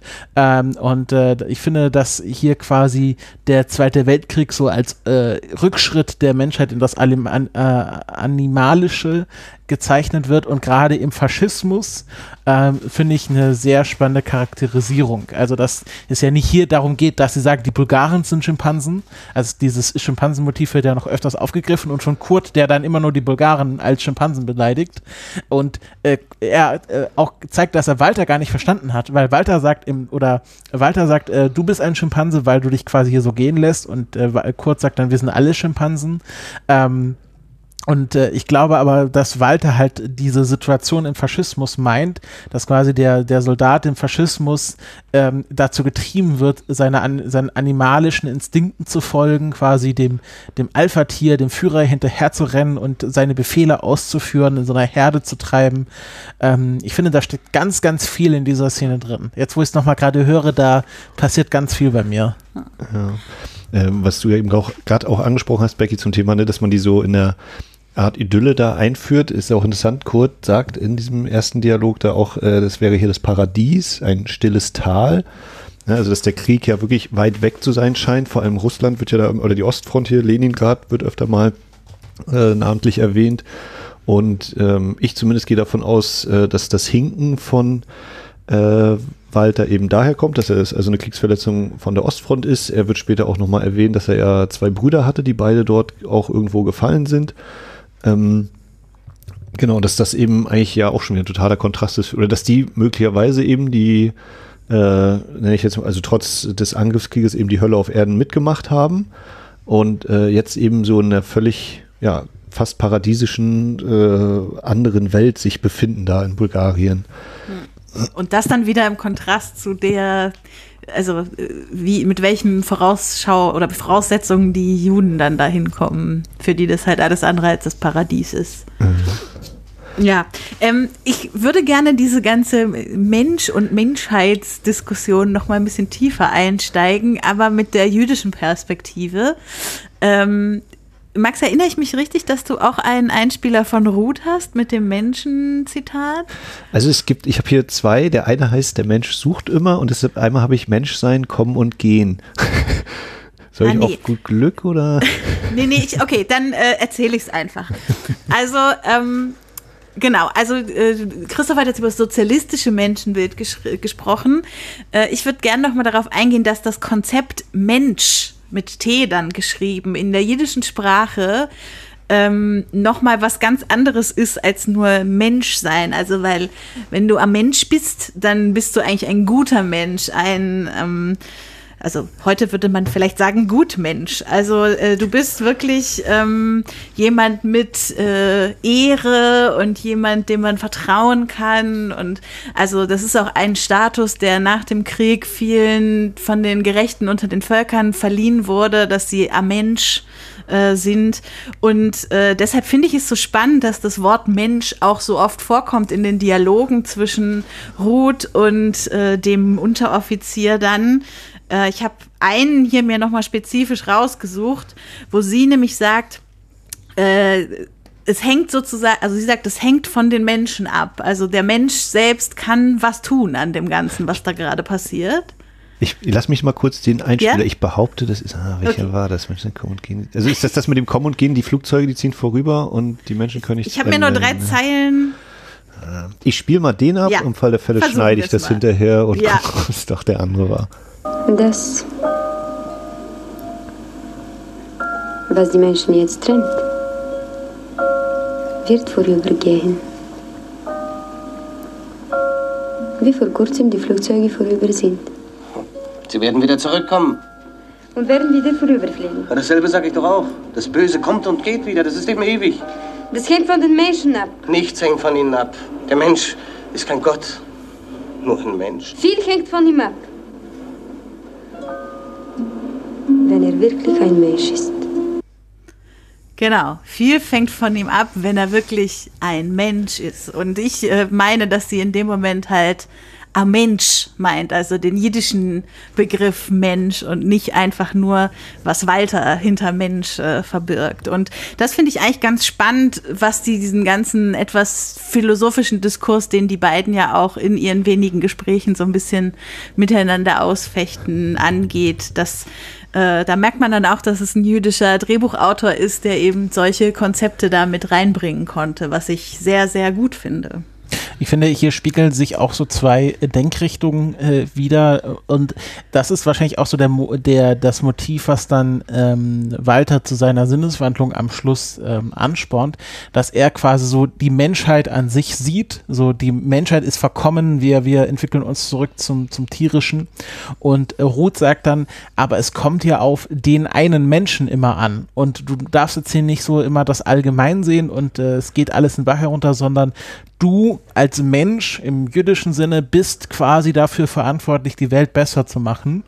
Und das ist dann wahrscheinlich auch so der Wandel, der jetzt quasi in diesem Dialog zusammengefasst wurde, vom ähm, einfach ein Mensch unter vielen, der einfach keine, keine Auswirkungen auf die Welt hat, hin zu einem quasi im jüdischen Sinne Mensch, der quasi durch seine Eigenhandlung doch einen kleinen Unterschied machen kann und was wahrscheinlich dann schlussendlich ähm, dadurch symbolisiert wird, dass er am Schluss dann Petko sagt, okay, jetzt lass uns noch mal über die Waffen reden. Also dass er quasi vom Mensch ohne T zum Mensch mit T geworden ist. Hm. Also sozusagen durch die äußeren Einflüsse der Opfer, also ich, oder durch, durch Petko und Ruß und deren ähm, ja, deren Einstellung, deren Überzeugung, also ich überlege auch manchmal so, ist Walter eigentlich so ein, so ein Typ, der quasi nicht weiß, wie er mit seiner Schuld fertig wird und sich sagt, ich, ich kann es ja eigentlich doch nicht ändern und äh, versucht eben dann äh, so einen Grund dafür zu finden, wie eben, okay, wir sind alle Schimpansen, deswegen kann, kann ich es auch nicht schaffen, äh, dass das hier aufhört. Und dann aber eben durch das Zusprechen oder das Überzeugen durch, durch diese beiden anderen Figuren langsam erkennt, na, vielleicht kann ich ja doch irgendwas ändern um dann vielleicht natürlich im Endeffekt festzustellen, naja, also wirklich geändert hat er ja dann doch nichts. Also er konnte Routen nicht retten. Äh, und das mit Petco bleibt zumindest offen, also das wird dann nicht mehr erzählt. Äh, da ist ja mehr so dieses, na, machen wir noch weiter? Und Petco sagt dann, äh, das ist, glaube ich, im Bulgarisch dann wieder dieser Dialog gegen Ende. Äh, ja, ohne das, wie, wie war die Frage? Also ähm, gibt es denn etwas, äh, warum wir weitermachen sollen? Oder irgendwie so fragt Walter und Petko nee, nee, nee, nee, sagt ja. Petko sagt, äh, nee, ähm, Walter sagt, gibt es eine Kraft dagegen? So. Und äh, Walter antwortet ja. Und äh, da habe ich auch eine sehr spezielle Interpretation dieser Szene. nämlich, dass in dem Moment, wo Walter das sagt, gibt es eine Kraft dagegen. Er noch gar nicht das Naziregime meint und den Krieg und alles, sondern da meint er, dass dass er Ruth jetzt für immer vermissen und sich schuldig fühlen wird. Also der eine redet über Liebe und der andere redet über das Naziregime. Und erst als ihm klar wird, was Petko gerade geantwortet hat, wird der letzte Schalter sozusagen in ihm umgelegt und er, er beginnt dann die Frage zu stellen mit, äh, wie sagt er am Ende, ähm, was war das nochmal mit den Waffen? Äh, wofür braucht ihr die oder so? Das ist ja irgendwie dann der letzte Satz. Hm. Okay. Ich glaube, ich habe das so äh, als gemischt gesehen. Also, dass die, die, der Anlass für Walters Frage ist quasi das konkrete Ereignis eben, dass er Ruth nicht retten konnte, aber das eben quasi als ein, einen der, der vielen, vielen schlimmen Aspekte eben der, des Nazi-Regimes sozusagen. Aber so ist es natürlich auch, ja.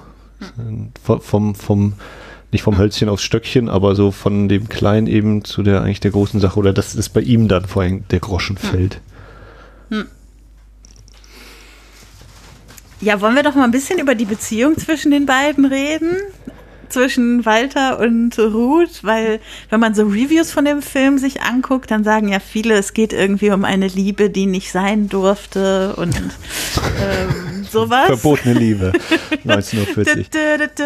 ähm, Film, äh, die, ich glaube, die ARD-Mediathek glaubt das nämlich auch, weil wenn man sich anschaut, welche anderen äh, Filme einem dann empfohlen wird, nachdem man gesehen hat, dann findet man sich ganz schnell zwischen so Liebesschmonzetten wieder. so ARD-Mittwochsfilm und so. Okay. Ja. Äh, ich habe ich hab einen Einspieler, ähm, die, der, ich glaube, es ist der erste Dialog zwischen den beiden, mit dem würde ich das, äh, und dann mhm. darfst du gerne das ausführen, Becky. Sehr gern. Ihr seid keine Menschen. Wilde Tiere. Alle Deutschen sind gleich. Vom ersten bis zum letzten. Alle. Wölfe. Ratten. Mal zu, Jeden. Für das, was du da eben gesagt hast, kann ich dich auf der Stelle erschießen. Würde nicht mal Gewissensbisse dabei spüren. Aber...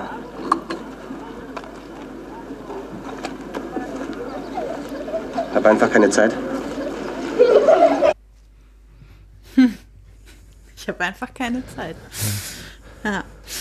Ja, und jetzt, also ich frage mich, oder was heißt ich frage mich? Also ich mache mir Gedanken, wenn ich über die Beziehung der beiden nachdenke, darüber so, warum sind es ausgerechnet die beiden, die jetzt diese Beziehung miteinander aufbauen, wie auch immer wir die Beziehung charakterisieren wollen.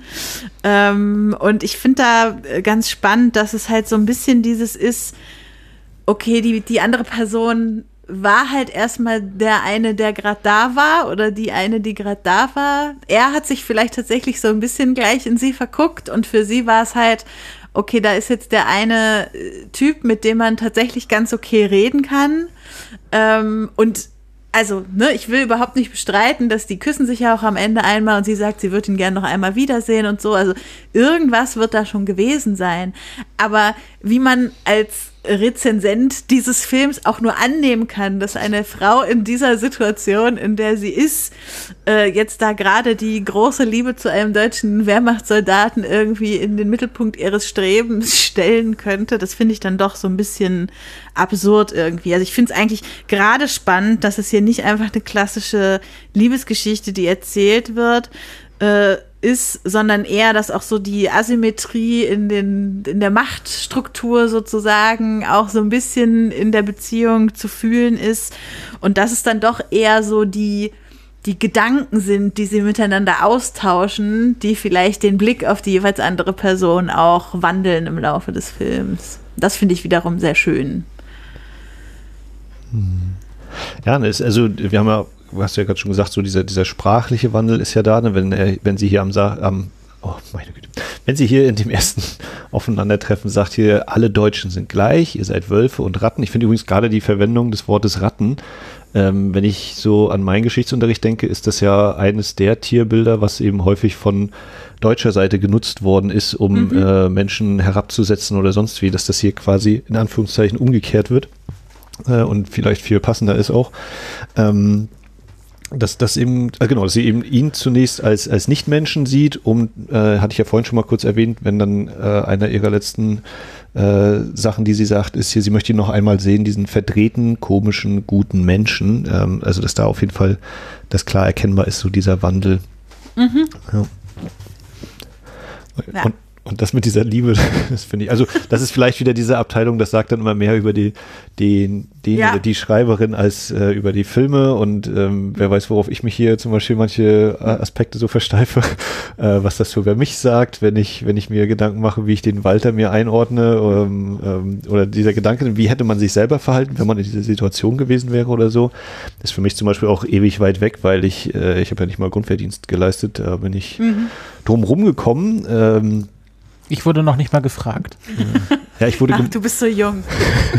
ich wurde gemustert und äh, dann kam, kam auch so einmal diese Frage hier, wie war denn diese, so ein Fragebogen, würden Sie an Auslandseinsätzen teilnehmen oder so? Und äh, in meiner jugendlich naiven, stürmischen äh, Überzeugung habe ich dann geschrieben, nie, nein, äh, dann muss ich ja vielleicht noch auf andere Menschen schießen. Das, das kann ich gar nicht mit mir vereinbaren, so ungefähr. Ähm, also da, da war ich, das war einer der in Anführungszeichen Vorteile meiner Verletzung im Sport, äh, dass da dann gesagt wurde, ach so, nee, du bist nicht so wirklich äh, tauglich. Das Ja. habe ich gerne umgangen. Ja, nee, aber ich meine, diese Was wäre, wenn Frage könnte man ja auch andersrum stellen und an dem Punkt würde ich vielleicht sogar sagen, da haben dann diese RezensentInnen einen Punkt, also dass man halt schon die Frage stellen kann, so was wäre, wenn die beiden sich jetzt unter ganz anderen Umständen getroffen hätten, hätte es dann überhaupt Anziehung zwischen denen gegeben? Hätten die jemals ein Gespräch miteinander geführt, wenn sie einfach in Nichtkriegszeiten auf der Straße aneinander vorbeigelaufen wären? Oder hätten die sich sofort ineinander verliebt? So, man weiß es halt einfach nicht. Also ich habe eine wirklich also es gibt nicht viele Reviews zu dem Film auf Letterboxd, aber ich habe eine richtig fantastische gelesen von einer finnischen Person. Fand ich auch spannend, wie die zu dem Film gekommen ist. Äh, und die schreibt halt, äh, ist jetzt auf Englisch, ähm, um, the German man might really fall in love with her, with the Jewish woman, but the woman cannot. And why should she? They meet and they dream about a better world, but their emotional connection remains almost non existent, or perhaps it exists beyond the realm of this film in some kind of utopia. Und ich finde, das ist halt so diese Was wäre wenn Frage, die man auch in die Richtung stellen kann. Und vielleicht sagen deshalb so viele, es ist irgendwie ein Liebesfilm, weil sie sich auch diese Frage stellen, was wäre zwischen den beiden sonst passiert. Ja, ich finde halt, das ist nicht das Zentrum dieses Films. Ich wollte sagen, vielleicht möchten sie auch lieber äh, hoffen, dass das ein Liebesfilm ist, um sich nicht äh, anderen drängenden, bohrenden Fragen aussetzen zu müssen, ne? äh, wie das so ist bei solchen Sachen. Ähm, äh, äh, bei der Rezension eben war irgendwie, äh, sie diskutieren über eine bessere Welt oder irgendwie so. Weiß ich gar nicht. Diskutieren über eine bessere Welt oder sagt er nicht nur immer, ach, die Welt ist so scheiße und das wird auch nicht besser? Aber sie ist diejenige, die dann eben, oder sie und Petko sind das ja vor allem, die immer wieder mit diesem Hoffnungsbegriff ja auch kommen, ne? Ähm, ja. Stimmt.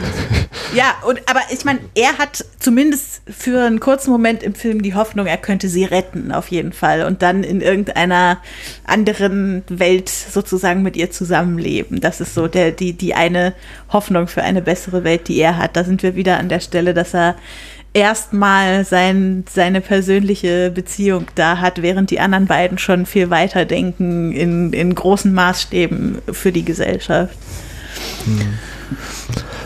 Wie, ähm, also diese, es gibt ja eine in großen, großen Anführungszeichen Rettungsaktion Walters gegenüber Ruth und das ist ja der erste Kuss der beiden.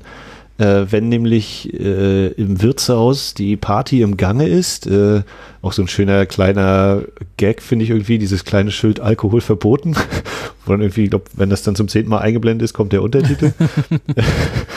äh, Ah ja, okay, stimmt.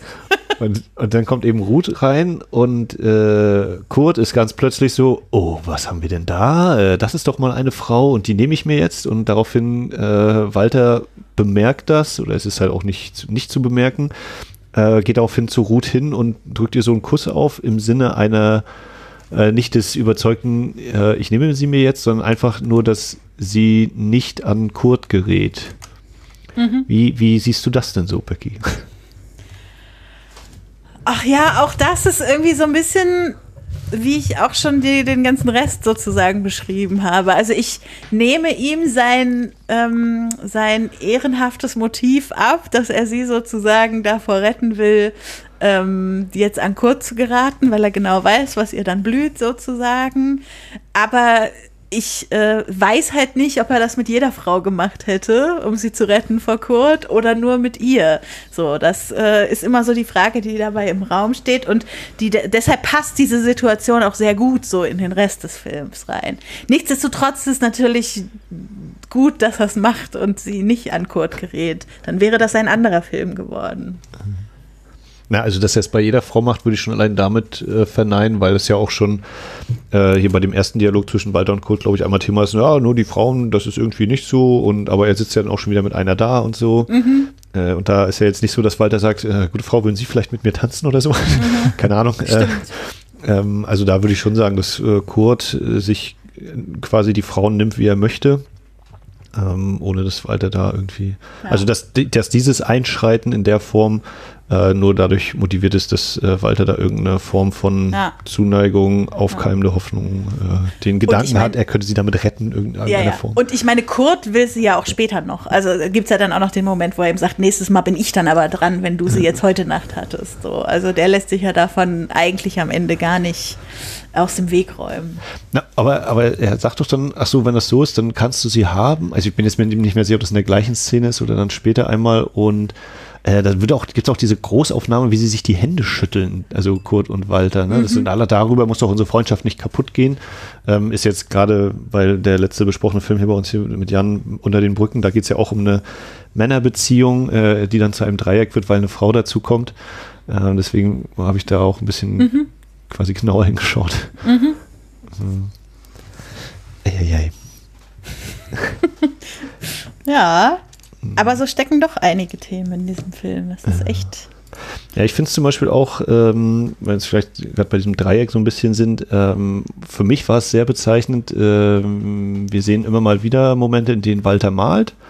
Ne, ganz zu Anfang hier, was machen Sie da? Äh, ich äh, gucke, prüfe hier den Lagerbestand, die Aufzeichnung und dabei malt er da, weiß ich gar nicht, hier den äh, Einheimischen, der auf einem Esel reitet oder so, ne, irgendwie so ein idyllisches mhm. Bild.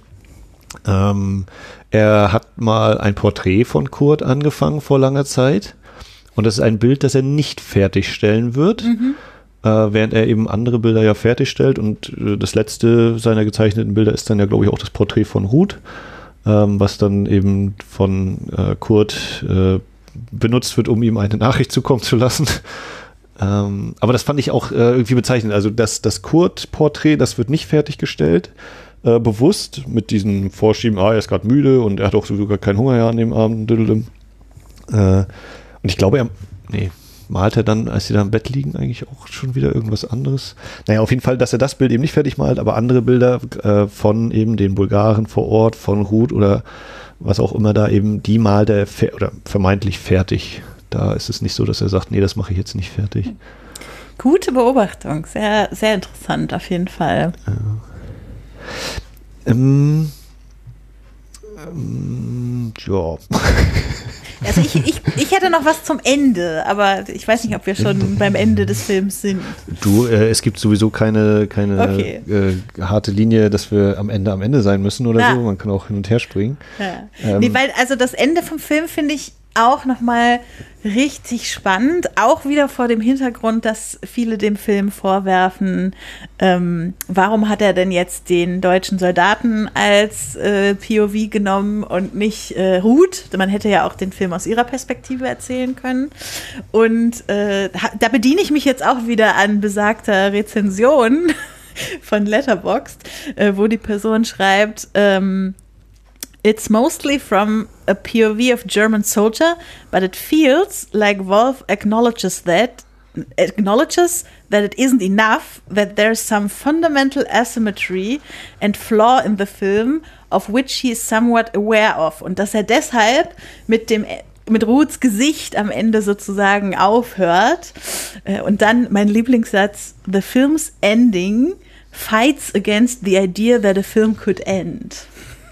Das äh, finde ich sehr poetisch und ich finde es äh, tatsächlich es trifft in diesem Fall sehr gut, weil eigentlich ist die Geschichte mit Rot abgehakt äh, und wir haben jetzt ähm, ähm, Walter, der sich entscheidet, sehr wahrscheinlich mit, äh, mit Petko im Widerstand mitzuarbeiten. Und dann sehen wir nochmal äh, das Gesicht von Ruth, auch wenn wir wissen, dass sie wahrscheinlich sehr bald ermordet wird. Und äh, der Film zeigt uns sozusagen nochmal, okay, das ist hier die Person, die ihn geändert hat und die total viel äh, für diesen Film eigentlich beigetragen hat.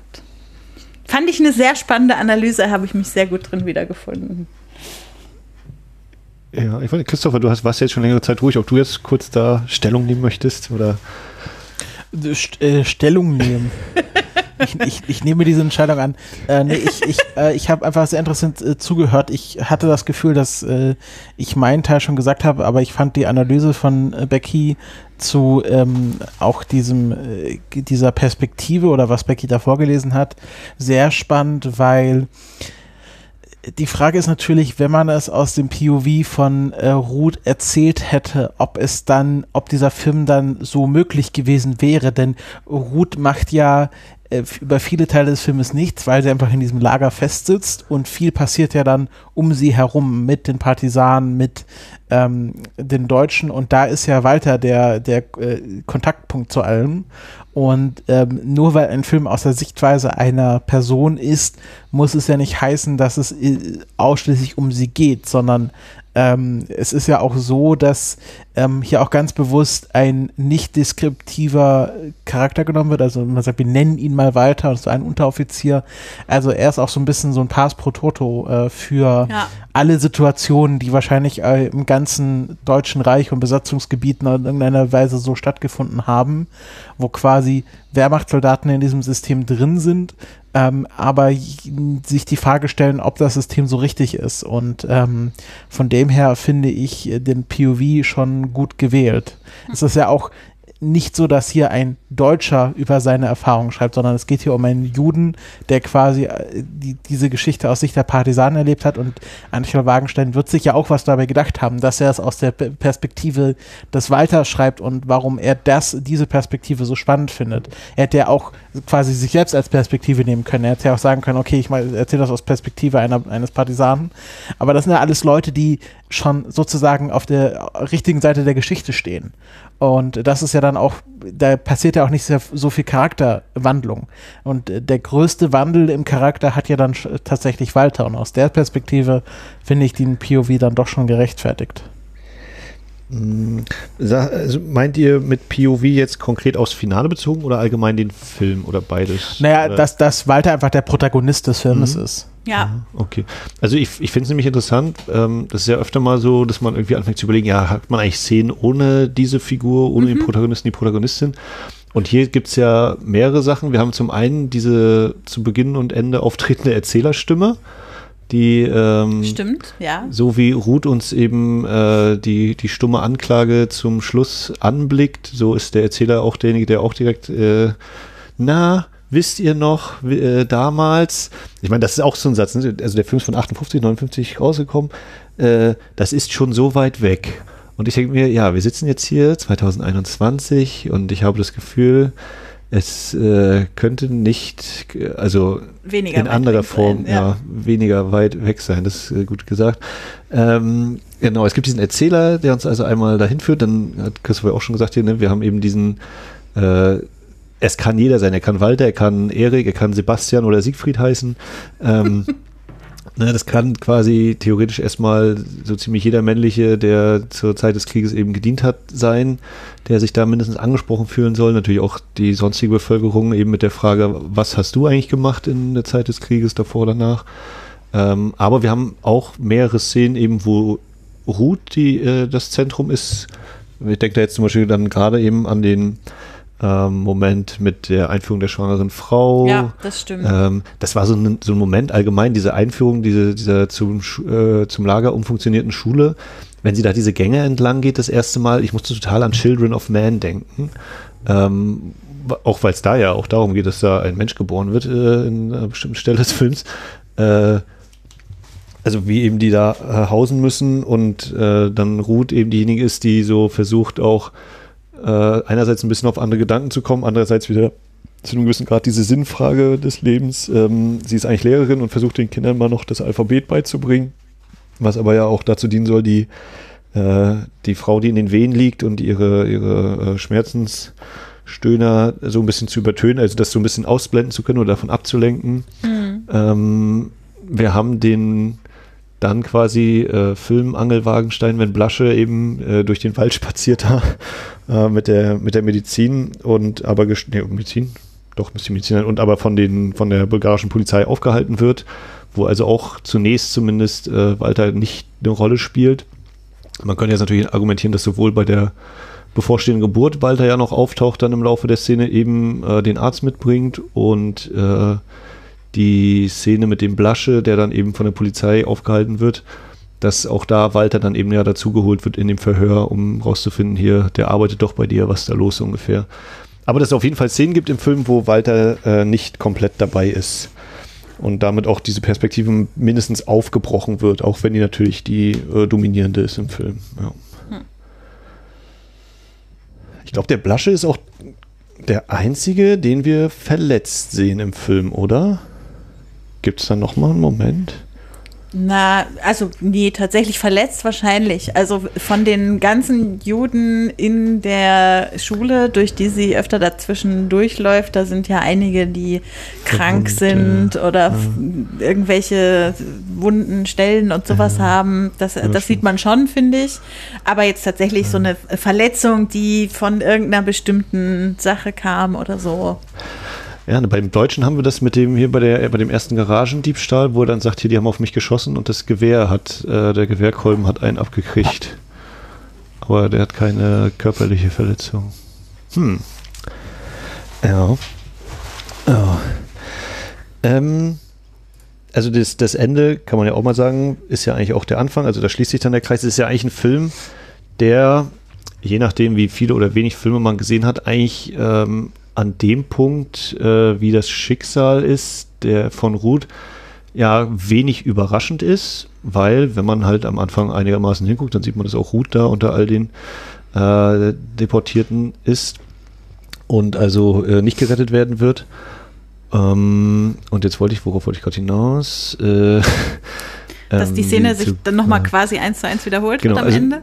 Ja, nicht eins zu eins, aber dass wir eigentlich schon wissen, also äh, ist so, finde ich, ein typisches auch Film Noir-Element, so dass man eigentlich, gibt es eigentlich bei so vielen Filmen, dass der, der, der Beginn ist eigentlich immer das Ende und äh, dann geht es eben sozusagen nicht um was passiert, sondern wie sind wir da hingekommen und äh, finde ich dann immer mal wieder überraschend, wenn dann Leute schreiben, ja, damit konnte ja keiner rechnen mit dem Ende und ich denke mir, ja, aber äh, hast du denn nach fünf Minuten vergessen, was gerade in der ersten Szene passiert ist oder so? Also äh, da muss man schon sehr ordentlich weggeguckt haben oder irgendwie. Ähm, aber das äh, sozusagen, was hier über allem schwebt, äh, neben der Krieg, ist ja eben Auschwitz. Und auch da habe ich nochmal einen Einspieler rausgesucht, der Dialog zwischen Walter und Kurt, äh, wenn, wenn Walter nichts essen möchte und auch das Bild von Kurt nicht malen möchte. Gut. Was ist denn eigentlich Auschwitz? Nord. Nord jetzt holen. Man sagt, da wär's nicht so schlecht. Hm? Wo? In Auschwitz. Von denen, die dort reingekommen sind, ist keiner mehr zurückgekommen, der was Näheres erzählen könnte. Ja, also gute Nacht. Du hast doch gesagt, du bist mal da gewesen. Was ist denn nun Auschwitz? Gemüsegarten. Schöne Gärten. Das ist eine Mühle. Eine Mühle für Menschenfleisch. Ja. Naja. Also ich schlafe, es ist schon spät.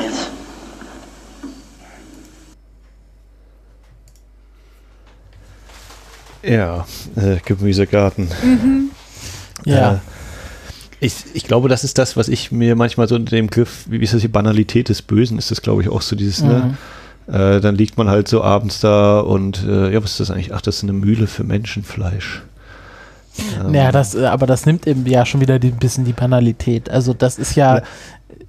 ga- ganz kurz, äh, die Banalität des Bösen ist ja, dass selbst die Leute in Auschwitz quasi äh, sag ich mal, keine Monster in dem Sinne waren, sondern äh, einfach auch in Anführungsstrichen normale Soldaten. Ähm, und äh, hier ist es ja mehr so ein bisschen dieses, naja, man hat die Forschung Auschwitz, das ist ein Arbeitslager und äh, da gehen die Juden hin und äh, äh, da sagt ja auch der eine äh, Rabbi, äh, Rabbi, ja, und dann leben wir auf dem Land und bestellen die Felder und was weiß ich. Und ähm, aber auch wiederum, dass alle wissen, was Auschwitz eigentlich wirklich ist, was Ruth ja auch sagt. Ja. So, ich weiß ganz genau, wo ich hinfahren werde und Es was mit ist mir kein passiert. Gemüsegarten. Es ist da kein fällt das Wort Gemüsegarten. ja nochmal. Ja. Ähm, genau, ich glaube, ich habe das äh, hab jetzt auch nicht, nicht präzise genug ausgedrückt. Also ich meine im Sinne von diese, wie dieser Dialog verläuft, so dieses, ähm, ach komm, das, ja, gute Nacht, ne? Was ist eigentlich Auschwitz? Ja, äh, ist jetzt nicht so geil. Na gut, dann bis morgen, ne? Gute Nacht. Also so rum meine ich das, glaube ich, nicht im Sinne von, wie man, wie das eben ist, ja.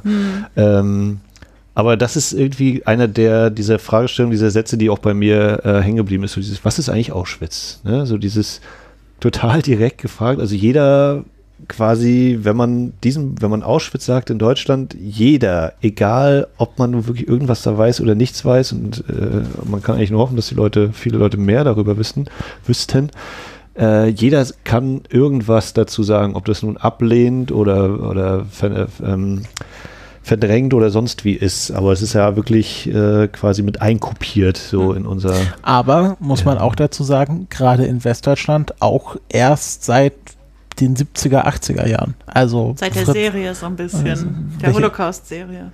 Naja, und seit den Auschwitz-Prozessen. Ja. Also hier Fritz Bauer, Auschwitz-Prozesse. Ähm, davor war das ja auch so ein bisschen verdrängt. Oder nicht nur ein bisschen. Ähm, und ich glaube, wenn man 1959 Leute gefragt haben hätten, was ist denn eigentlich, was ist in Auschwitz passiert, dass viele Leute wahrscheinlich immer noch ähnlich geantwortet hätten. Gesagt haben, Mit ja, dem gut. Gemüsegarten. Ja, ne, ne, vielleicht nicht Gemüse, sondern so nach dem Motto, ist ein Arbeitslager, da haben, wurden die halt gezwungen zu arbeiten, aber dass es keine quasi industrielle Menschenvernichtungsmaschine war. Ja, das gerade auch angesprochen mit dem, äh, dass eigentlich jeder das weiß und dass ja trotzdem quasi äh, darüber gelogen wird. Also dass auch Ruth, glaube ich, ja immer irgendwie, ist es Ruth, die das zu ihren Leuten sagt? Oder ich weiß gar nicht mehr. Das ist, wenn, wenn das, wenn Walter zum ersten Mal da mit in der Schule ist in dem Lager und denen dann sagt hier, ne, wa- was passiert mit uns? Und hier, ja, wir kommen, nach, ich glaube, der, ich weiß nicht, ist das ihr Vater oder also so ein älterer Mann fragt ihn, glaube ich, und, oder ist das der Rabbi? Ich weiß es nicht. Der fragt ihn noch, glaube ich, und er sagt dann, ja, sie kommen hier nach Auschwitz zum Arbeiten oder irgendwie sowas.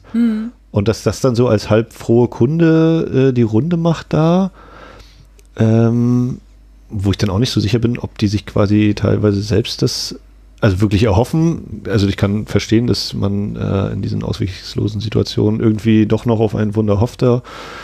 Ähm, Oder nicht damit, also, oder das andere eine Wahrheit ist, die einen zerstören würde, wenn man sie zulassen würde, sozusagen.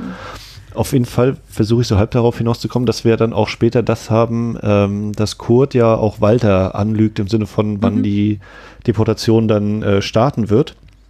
Und er ihm dann ja noch so, auch da glaube ich wieder aus einer ehrlichen Freundschaft heraus ihm da hinschreibt, ist besser so, komm in die Kneipe, es gibt Spanferkel.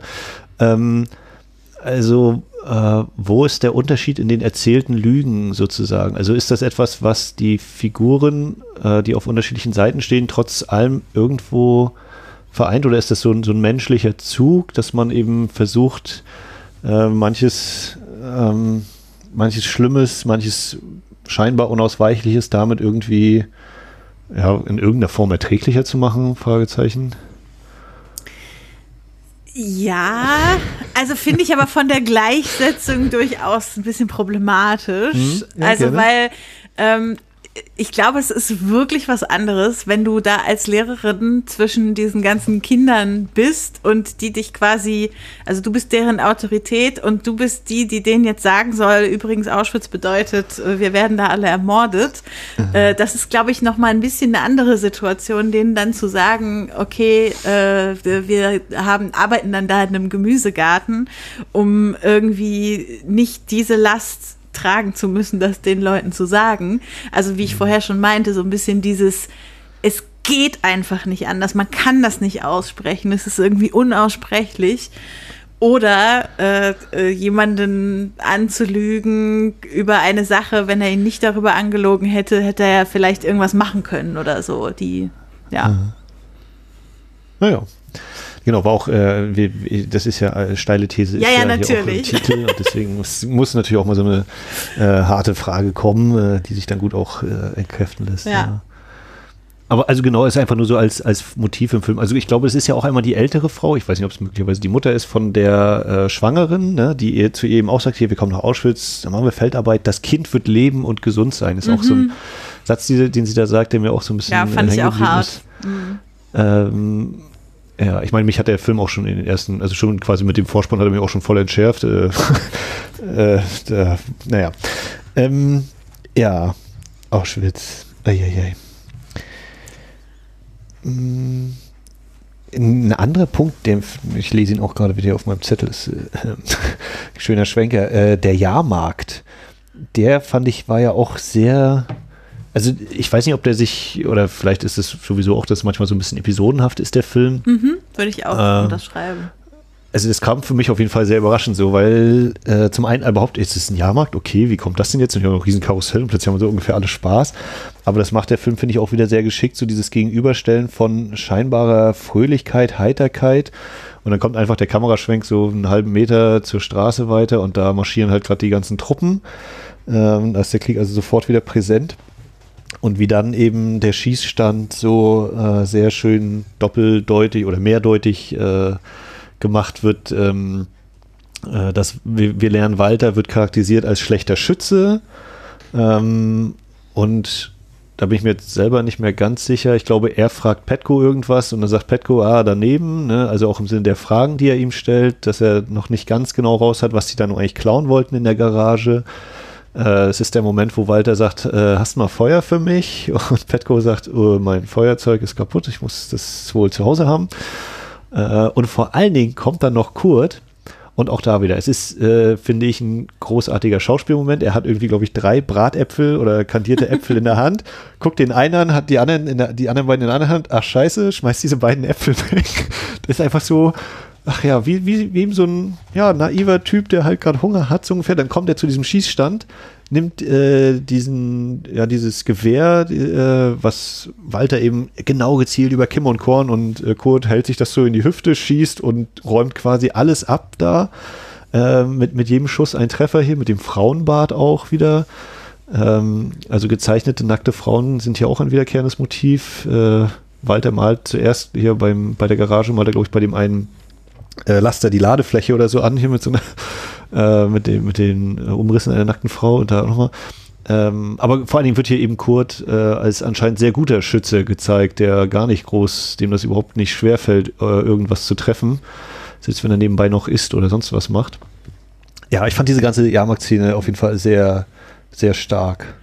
Ja, wobei ich dann am Ende dachte, ist das nicht ein bisschen äh, ein Verrat an Chekhovs Gun, dass es später überhaupt keine äh, Szene gibt, wo es nochmal eine Rolle spielt, dass der eine schießen kann und der andere nicht. Also ich habe ja gedacht, das wird irgendwie noch ein großes Ding Richtung Ende und das kommt dann aber gar nicht. Ja.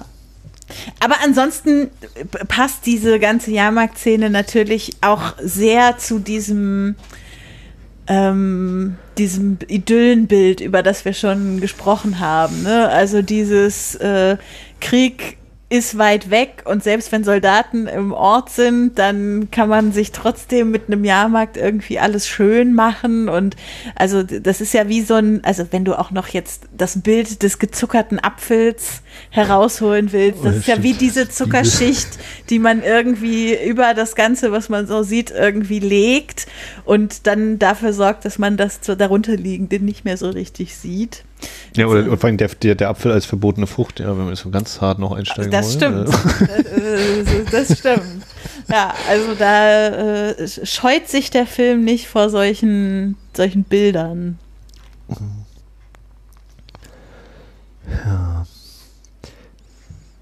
Ähm, ich hätte sonst noch mal einen etwas längeren Einspieler, ähm, wo auch der, fand ich fast überraschend beiläufig, der, der Tod des Babys zur Sprache kommt, aber vor allem das Thema Hoffnung. Wenn ihr jetzt nicht gerade noch einen anderen Punkt ganz dringend habt. Nein. Gut. Keine Angst, wird Ihnen schon nichts passieren. Sie spielen wohl immer die Rolle eines edlen Ritters. Wir spielen alle irgendeine Rolle.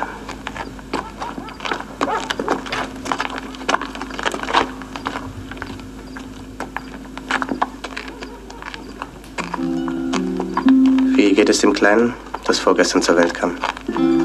Es ist tot. Vielleicht besser so? Sterben ist nie besser. Ich wäre daran nicht so sicher. Warum? Solange ein Kind lebt, lebt auch eine Hoffnung. Merkwürdig. Dass Sie in Ihrer Lage noch an etwas glauben. Was bleibt uns anderes übrig? Ja, ähm, das ist so irgendwie. Mh, also das Thema Hoffnung, Hoffnungslosigkeit. Äh, Walter wird eigentlich als dieser Hoffnungslose gezeichnet. Und ich finde hier. Mh, ich kann mich eigentlich nicht wirklich in so eine Situation hineinversetzen, das ist eigentlich Quatsch, aber so, wo ich so denken würde, ist Walter eigentlich jemand, der, der sich auch selbst umbringen würde? Oder könnt ihr euch das vorstellen, dass der sagt, das ist alles so schlimm, äh, ich setze mir jetzt ein Ende? Oder Finde ich Als- ganz schwierig einzuschätzen. Ja, also vor allem noch zu dem Moment des Films, weil das ist ja noch so ein bisschen sein Erwachen. Also, ähm, nee, finde ich auch schwierig einzuschätzen. Ich finde aber eigentlich, dass die Szene viel mehr über sie als über ihn so spricht. Also, weil sie ja auch ehrlich gesagt in diesen Dialogen, die mit den philosophisch klügeren Sätzen ist meistens. Ähm, und ich finde das total spannend, dass eigentlich dieser Dialog im Gegensatz zu dem steht, wie es sich dann weiterentwickelt. Weil in dem Dialog ja sie die ist, die sagt, es gibt da noch eine Hoffnung, solange ein Kind lebt und äh, wir, wir können noch hoffen. Und äh, er sagt, aber wie kann man denn in der Situation noch an irgendwas glauben? So, und sie sagt, ich muss halt. Und dann wendet sich aber das Blatt sozusagen und er will sie unbedingt retten und eine, Situ etwa eine Hoffnung schaffen, etwas schaffen, an das man glauben kann. Und sie weiß halt eigentlich mit all ihrem Realismus, dass das nicht funktionieren wird und dass sie sich, also eigentlich nichts anderes machen kann, als sich dem Schicksal hinzugeben. Und dieses, die Hoffnung vor sich hertragen, vielleicht noch der einzige, das einzige ist, was einen nicht verzweif vollkommen verzweifeln lässt in der Situation, aber dass da gar, gar nicht so eine wirklich ehrliche Hoffnung hintersteckt. Ja, würde ja auch dazu passen, ne? wenn sie sagt, hier, solange es Leben gibt, gibt es Hoffnung. Und jetzt haben wir aber gerade erfahren, ja, das Baby ist tot. Aha. Also ist das nicht eigentlich auch so äh, Subtext, ja, das war's mit der Hoffnung. Äh, ähm, Das, ja. Also kann Weil ich mir zumindest vorstellen, dass sie diesen Subtext rüberbringen wollte in diesem Gespräch mit ihm. ja. Ja. Ich meine, das ist, ich glaube, es ist bei der ersten, bei diesem ersten längeren Dialog, ähm, also wenn er sie, in, wie- wiederum hier in großen Anführungszeichen, er wollte ihr sie ja mit diesem Kuss retten vor, vor Kurt und dann gehen sie ja diese Spaziergangsrunde an diesen ja, scheinbaren Nichtort. Sie wirken wie äh, über den Dingen stehend oder fast schwebend. Dann kommen ja auch diese. Kamerasachen mit den Doppelblenden und so. Doppelbelichtung Und- meine ich. Und vor allen Dingen kommt da auch ähm, die Anordnung der Figuren. Es ist meistens so, dass Ruth zwar eher hinter Walter steht, aber vor allen Dingen über ihm. Also sie ist größer. Er ist äh, maximal so bis zur Mitte des Bildes ist so sein äh, Schaltkopf und sie ist dann im bisschen, wie gesagt, meistens hinter ihm, aber größer zu sehen. Also das aus meiner Sicht filmisch erzählt wird, sie ist da größer ähm, moralisch wie auch äh, sonst wie steht sie da ein wenig über ihm. Aber ähm, äh, wie gesagt, aus dieser Szene selbst so, dass sie, sie wirken so wie, sie sind jetzt nicht mehr äh, in diesem bulgarischen Örtchen und sie sind auch nicht unbedingt nur auf diesem Hügel, sondern sie stehen über den Ding und blicken jetzt wie quasi die Sterne hinab auf äh, diese Welt und dann kommen eben diese sehr tiefgründigen äh, Gedanken immer wieder. Ähm, ja.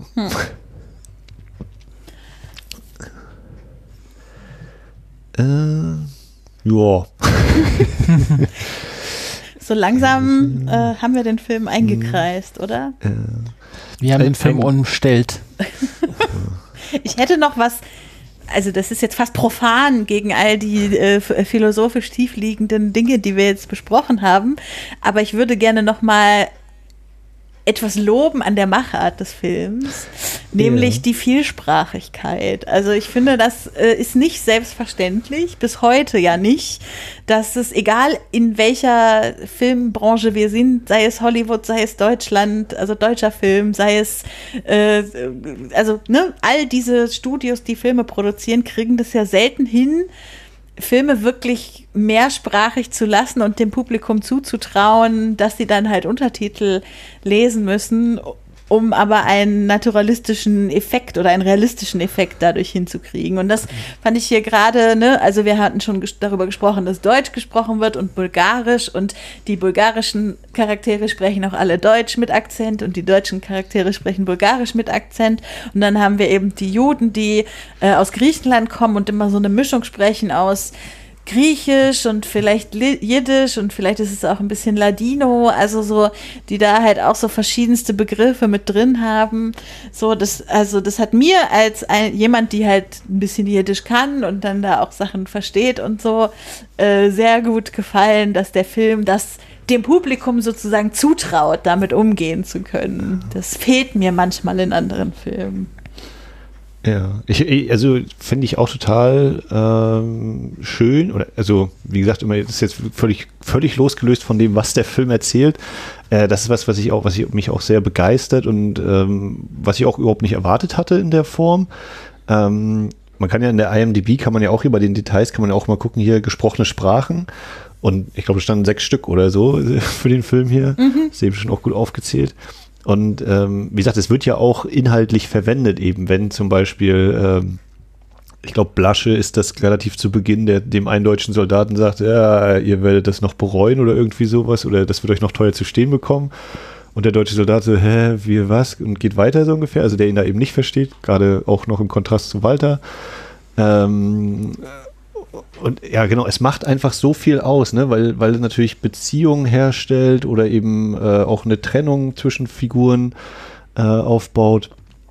Ähm, ich muss dann, gerade auch weil das ja auch wieder ein Schwarz-Weiß-Film ist und eben von 59, äh, muss ich auch an Der dritte Mann denken, wo es auch eine Rolle spielt, dass Figuren äh, nicht alle die gleiche Sprache einfach so sprechen oder sich alle verstehen könnten.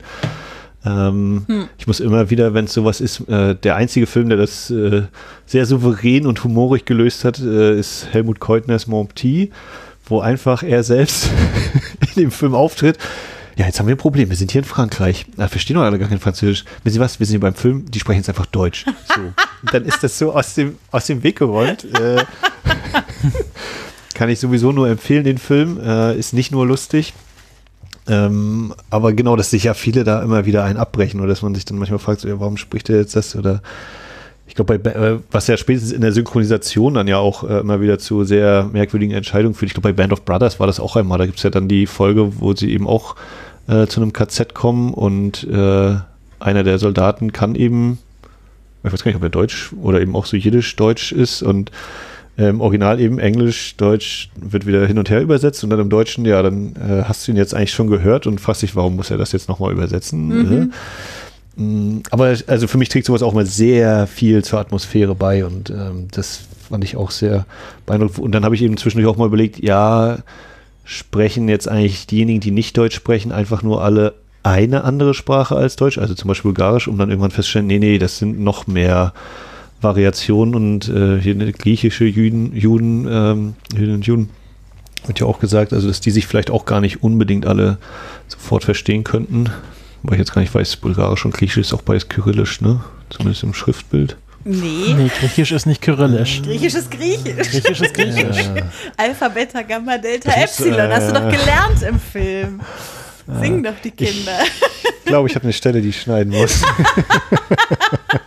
Nein, es bleibt natürlich drin. Aber äh, ganz kurze Frage hier bei diesen äh, Kinderpuppen oder was auch immer das ist. Was kannst du anfangen einmal zu sehen und dann später hier, wo es nochmal das Gespräch mit dem Widerstand gibt, da steht auf dieser Puppe steht drauf, weiß ich nicht, E, dann das, dieser Judenstern und N. Ähm, wei wisst ihr, weißt, weißt du das, Becky, was das heißt? Nee, weiß nee. ich auch nicht. Okay, also hatte ich kurz überlegt, ob das irgendwie aber ich habe überhaupt keine Idee. Vielleicht hättet ihr da noch irgendwie was. E, E, N. Ich überlege gerade, Bist du sicher, dass es ein N war oder nicht mehr ein P? Ich bin mir nicht sicher, dass das ein N war, aber also es sah einem N sehr ähnlich, meine ich, mich zu entsinnen. Aber wie gesagt, ist jetzt auch nicht.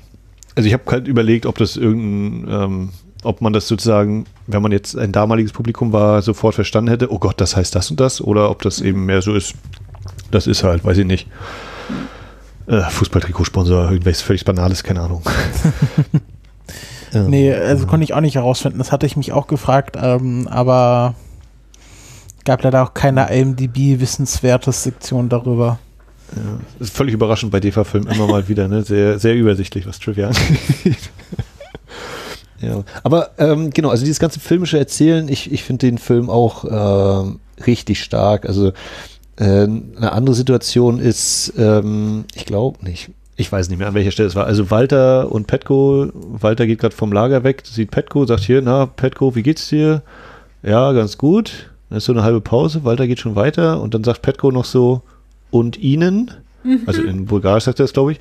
Und statt einer Antwort äh, macht der Film ein bisschen Musikeinsatz und Dutch Angles, also schön so schräge Kameraperspektive auf das Lager, äh, beziehungsweise auf diesen Zaun vom Lager und ähm, erzählt uns eben bildlich, was äh, Walter möglicherweise gerade fühlt oder ungefähr fühlen wird. Äh, also das ist auch so, finde ich, so, so simpel wie effektiv, äh, behaupte ich da immer. Und was auch öfter mal vorkommt, so Übergänge, ähm, Szenenübergänge sind immer wieder mal schön gelöst. Es gibt relativ zu Beginn diese Nachricht hier, Smolensk ist befreit. Äh, und das wird dann auch Itzko, dem Fröhlichen oder irgendwie so ist der Untertitel mitgeteilt, der dann anfängt zu singen. Und ähm, dann haben wir den Übergang, den, oder den Schnitt zu Walter.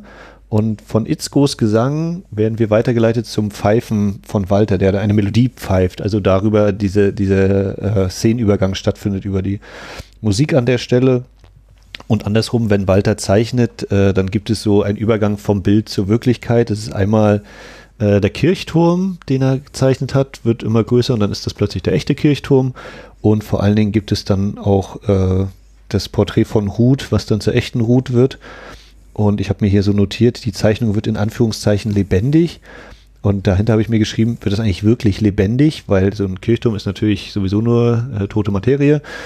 Ähm, und diese Überblendung zur Ruth ist, glaube ich, auch quasi ganz am Ende oder relativ am Schluss. Mhm. Weil das eben das ist, wir haben dieses Porträt, wo, wo Kurt schon raufgeschrieben hat, hier, äh, komm, mal, komm mal essen, ist besser so. Und dann sehen wir eben Ruth, die da schon im Waggon äh, deportiert wird. Und äh, genau, und eben das Thema, wie lebendig äh, ist das da so. Ja. ja. Als er das Bild beschmiert, habe ich ja noch laut hier zu Christopher gesagt, wart's ab, das wird das letzte Bild des Films, dass wir sehen, was er auf das Bild geschrieben hat. Kam ja dann leider schon ein bisschen früher. Habe ich meine Wette während des Films schon wieder verloren. Um, um was haben wir eigentlich gewettet? Spanferkel. ja. Ja, wie gesagt, das, das andere, was ich mir noch aufgeschrieben hatte, dieses, dass sie meist über ihm steht bei diesem Nichtort, dass sie über den Dingen stehen, ja. Ja, und dieses Schlussbild, auch das ist ja noch was, ähm, dann haben wir noch den Offsprecher und vor allen Dingen haben wir dann den Liedtext. Mhm. Ähm, Unser Städtel brennt.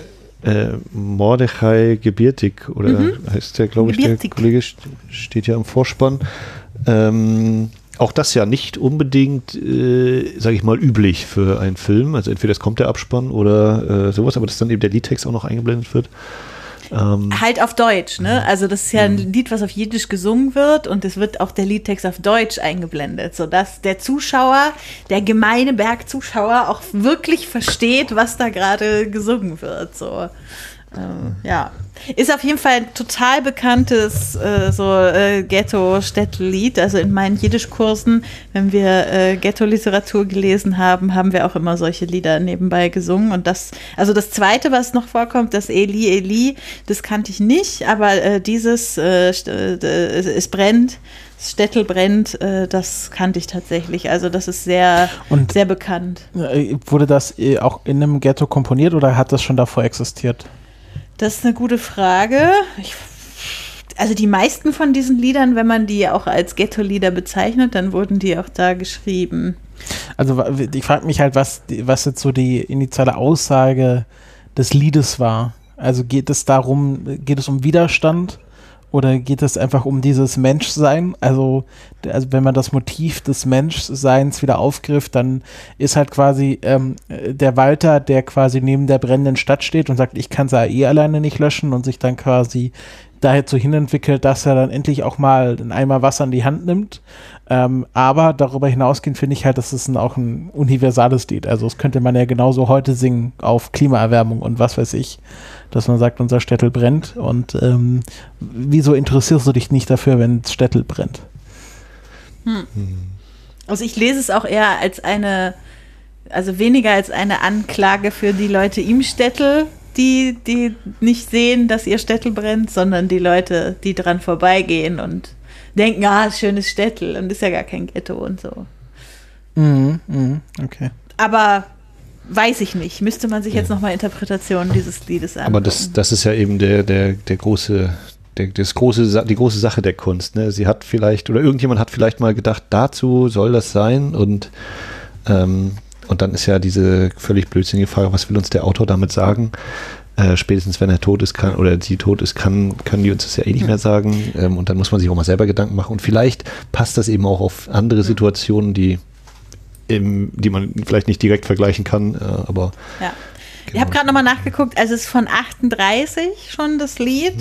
Ähm, und er hat es geschrieben, als es ein Gerichtsverfahren gab gegen Juden, die sich gegen einen Pogrom wehren wollten. Also äh, tatsächlich nicht, also es ging nicht um, also bildlich tatsächlich um ein Ghetto, ein, ein Städtel, sondern ähm, quasi um, genau, also einen allgemeinen Aufruf zum Widerstand. Ja, wie, ähm, vielleicht auch noch kurz so zum Thema, äh, wie der Film so eigentlich ist. Gut, schlecht, normal, anders. Ähm, diese diversen Dialoge sind ja teilweise doch schon so ein bisschen ähm, theoretisch. Äh, wie wie erging es euch so damit? Ist das so ein, äh, es hat, es ist halt trotzdem sehr gut gemacht und deswegen fällt das vielleicht nicht so auf? Oder habt ihr da auch immer mal gedacht, so, oh, hier rascheln schon ganz schön so die äh, Ideologie-Texte so im Film? Ja. Fragezeichen. Christopher, du als Fan des sozialistischen Films? Ähm, ja, also schwierig, weil ähm, wie man ja dann merkte, es war dann teilweise nicht sozialistisch genug. Ähm, und das ist ja auch immer so ein bisschen die, die Krux von, von Filmen, die sich quasi auch mit, mit äh, Themen auseinandersetzen, die eigentlich, wo man sagen müsste, ja, das ist ja im Sozialismus hier, hm, Kampf gegen den Faschismus und so. Ähm, ich finde halt, dass hier diese Partisanengruppe eingeführt wurde, wo ich dann gleich sage, ah ja, und jetzt kommen hier die kommunistischen Partisanen und retten den Tag. ähm, und das ist natürlich ein bisschen verkürzt und wenn man die äh, Background-Geschichte zur Entstehung und des Buches und des Filmes kennt, ist das auch eine andere Geschichte, aber man merkt halt schon, dass das jetzt auch gemacht wurde, damit man halt überhaupt veröffentlichen kann. Also wie die dargestellt werden und dass die ja durch und durch eigentlich gut sind und keine Charakterfehler haben, würde ich schon sagen, dass das hier schon ein sozialistisches, also dass man hier den sozialistischen Film erkennen kann. Also kein Charakterfehler würde ich nicht sagen, weil zum Beispiel Petko hat ja diesen Moment, wo er, ähm, wo er Walter nicht helfen will bei der Rettung von Ruth und der ihn erst überzeugen muss, weil er ihm sozusagen, also weil er sagt, das ist ja nur eine Person und wir müssen unsere Mittel, die wenigen Mittel, die wir haben, sozusagen in die größere Sache stecken. Also das ist, also ich weiß nicht, ob ich das jetzt als einen Charakterfehler bezeichnen würde, aber auf jeden Fall etwas, über das man debattieren kann, wenn es darum geht, Leben miteinander abzuwiegen, sozusagen. Ähm, also ich finde jetzt nicht, dass sie sozusagen alle fehlerlos dargestellt werden. Und gleichzeitig finde ich, für die Interpretation des Films ist auch extrem wichtig, dass es diese aktiven Partisanen gibt, im Gegensatz klar. zu dem Deutschen, der Klar. halt 25 Arschtritte braucht, bis er was tut. Ja, ähm, also ich würde nicht, es ist jetzt weder Spur der Steine noch, äh, keine Ahnung, ähm, mir fällt gerade keine Ahnung, irgendwie so ein, so ein Na, so, na, ich denke zum Beispiel hier bei Die Mörder sind unter uns, wo ich so meinte, ähm, wenn eben diese letzten Dialogzeilen da kommen, dann wirkt das wirklich so wie, äh, ich hat gerade jemand ein Blatt Papier reingereicht von ganz oben und das liest du jetzt bitte vor mit vorgehaltener Pistole, äh, während der Film das bis dahin eher noch, äh, finde ich, so auf filmischer Ebene gut umsetzen konnte. Äh, und da eben das sehr platt Damit kenne ich mich auch zu wenig mit der Situation in Bulgarien zu der Zeit aus. Also ist natürlich die Frage, es gibt ja auch verschiedene Phasen. Ich meine, 59 war gerade nach der Entstalinisierung, Tauwetterperiode, war alles ein bisschen lockerer.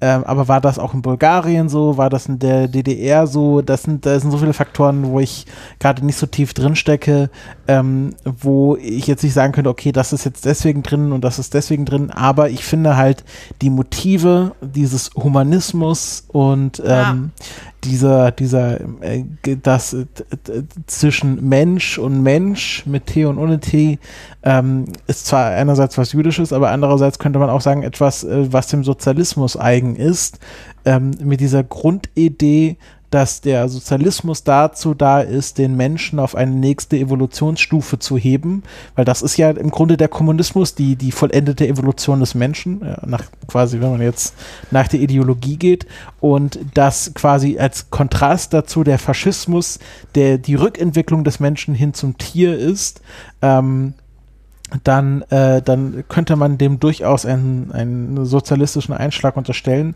Aber ähm, so wirklich würde ich jetzt sagen, also da, da waren die Einflüsse halt diese jüdischen Einflüsse von Anchel Wagenstein ähm, und auch die künstlerischen Einflüsse von äh, Konrad Wolf viel, viel stärker in diesem Film als irgendwelche ideologischen Einflüsse, wo man andere Filme hat, wo man das noch viel, viel stärker, also wo dann irgendwie der, also zum Beispiel, was wir ja gar nicht haben, ist irgendwie so der Arbeiterheld und irgendwie ähm, die auch die, die Genossen und die Gemeinschaft und äh, auch fürs, für, für das sozialistische Land dann kämpfen, also so die Befreiung Bulgariens von den Nazis. Das ist ja auch alles, was überhaupt keine Rolle spielt. Von dem her würde ich sagen, das ein, für, für einen sozialistisch entstandenen Film schon recht neutral gehalten. Also weder die sehr, weder sehr äh, irgendwie systemkritisch, also im Sinne systemkritisch gegenüber dem Sozialismus, als auch sehr systemtreu. Also ich würde sagen, ziemlich, ziemlich genau in der Mitte. Hm. Ja. Oder möchtest du da noch was zu sagen, Becky? Nee, nee, da, da, das ist nicht mein Da sage ich Spezialgebiet. Da lasse ich, lass ich mir hier äh, die Expertise. Es ist zukommen. natürlich auch so, dass man sich äh, jetzt natürlich auch eher die Filme anschaut, die systemkritisch sind. Also ich, ich, ich wüsste gar nicht auf, auf Anhieb so einen Film, der so super systemtreu ist, weil die heute natürlich weniger interessant sind, außer wenn man sich explizit mit diesem Thema beschäftigt. Außer man macht so eine Filmreihe in seinem Podcast oder so. Genau. Äh, außer, äh, wa- was man sich ja natürlich jetzt anschaut, ist halt, jetzt schauen sie natürlich alle Spur der Steine an, weil das halt so der super systemkritische Film ist. Und deswegen ist es da schwer, auch jetzt so wirklich zu, zu sehen, okay, wo ist denn jetzt Systemtreue und woran kann man sowas erkennen? Ja, ich will gerade, ich komme nicht auf den Titel. Wir hatten mal einen Film, ähm, ich meine Fred Del Mare als Stasi-Mitarbeiter, wo halt die Stasi unglaublich abgefeiert wird. Ne? Also so quasi, äh, in Anführungszeichen, der Ost, also nee, Ost-James Bond ist übertrieben, das ist ja eher das unsichtbare Visier mit Armin Müller-Stahl, aber wo wirklich so eben abgefeiert wird, das, was die Stasi macht, das ist gut. Ich komme gerade nicht auf den Titel. Ist irgendwo in unserem Archiv. Ähm, äh, das war auch so ein Wow, okay. Also ich ja. würde ich würd, äh, ich würd äh, fast schon sagen, die ganzen utopischen Filme, würde ich sagen, sind sehr, also oft sehr systemtreu, weil die Utopie natürlich etwas ist, was der Sozialismus sehr gerne hatte. Ähm, also da habe ich mal, bei- also mit Fokus eher auf, auf Literatur in der Sowjetunion eine Hausarbeit drüber geschrieben und ich muss einerseits sagen, ich finde Ut Utopie ist relativ sehr schnell, sehr langweilig, aber natürlich gerade zu der Zeit, also so ähm, Zitat bitte raus, also äh, das wird die, die Werbetafel für diesen Naja, Podcast. Utopie, äh, das ist halt äh, Utopie, da hast du halt nur so und so viel Abwandlung, wie du das erzählen kannst im Vergleich zur Dystopie. Ähm, und ähm, äh, da finde ich, ja, ist, also das Buch, was ich da gelesen habe, Andromeda Nebel, ähm, ist, äh, ist natürlich ein sehr gutes Beispiel dafür, aber das ist schon extrem systemtreu. Also was diese ganzen äh, Vorstellungen sich angeht, wie das sich weiterentwickelt und wie wir dann zum Kommunismus kommen, ähm, da findet man dann ganz oft sehr systemtreue Werke, also sowohl literarisch als auch dann im Film. Und ähm, äh, ich glaube, wenn man sich da mal so wirklich so einen strammen, systemtreuen Film anschauen will, dann muss man sich vielleicht mal so einen Sci-Fi-Film anschauen. Ja. Blickt ihr denn hoffnungsvoll in die Zukunft? Ja, ja, der Philosophie-Podcast. Auferstanden aus Ruinen und der Zukunft zugewandt. Übrigens, äh, äh, wo man sich denkt, naja, ist auch so ein super sozialistisches Lied, war dann auch äh, teilweise verboten oder nicht gerne gesehen in der DDR, ähm, weil ja da der, der, der, die Zeile vorkommt, Deutschland einig Vaterland und irgendwann war ja nicht mehr Deutschland einig Vaterland, sondern Zwei-Staaten-Lösung. Ähm, also deswegen, da, das zeigt halt, wie schwer das ist, einzuschätzen, ob das jetzt im Sozialismus gut angekommen ist oder nicht. Weil manchmal wussten die Leute das selber nicht, ob das jetzt gut ankommen wird oder nicht bei den Zensoren. Ah. Ja. Ich glaube, bei uns ist dieser Film ziemlich gut angekommen. Höre ich so Ja. unterschwellig raus. Also ich äh, habe wirklich, wir haben ihn vorgestern, glaube ich, geguckt und ich habe schon Gestern? richtig, nee, nee, wir hatten Vorgestern. schon einen Tag dazwischen.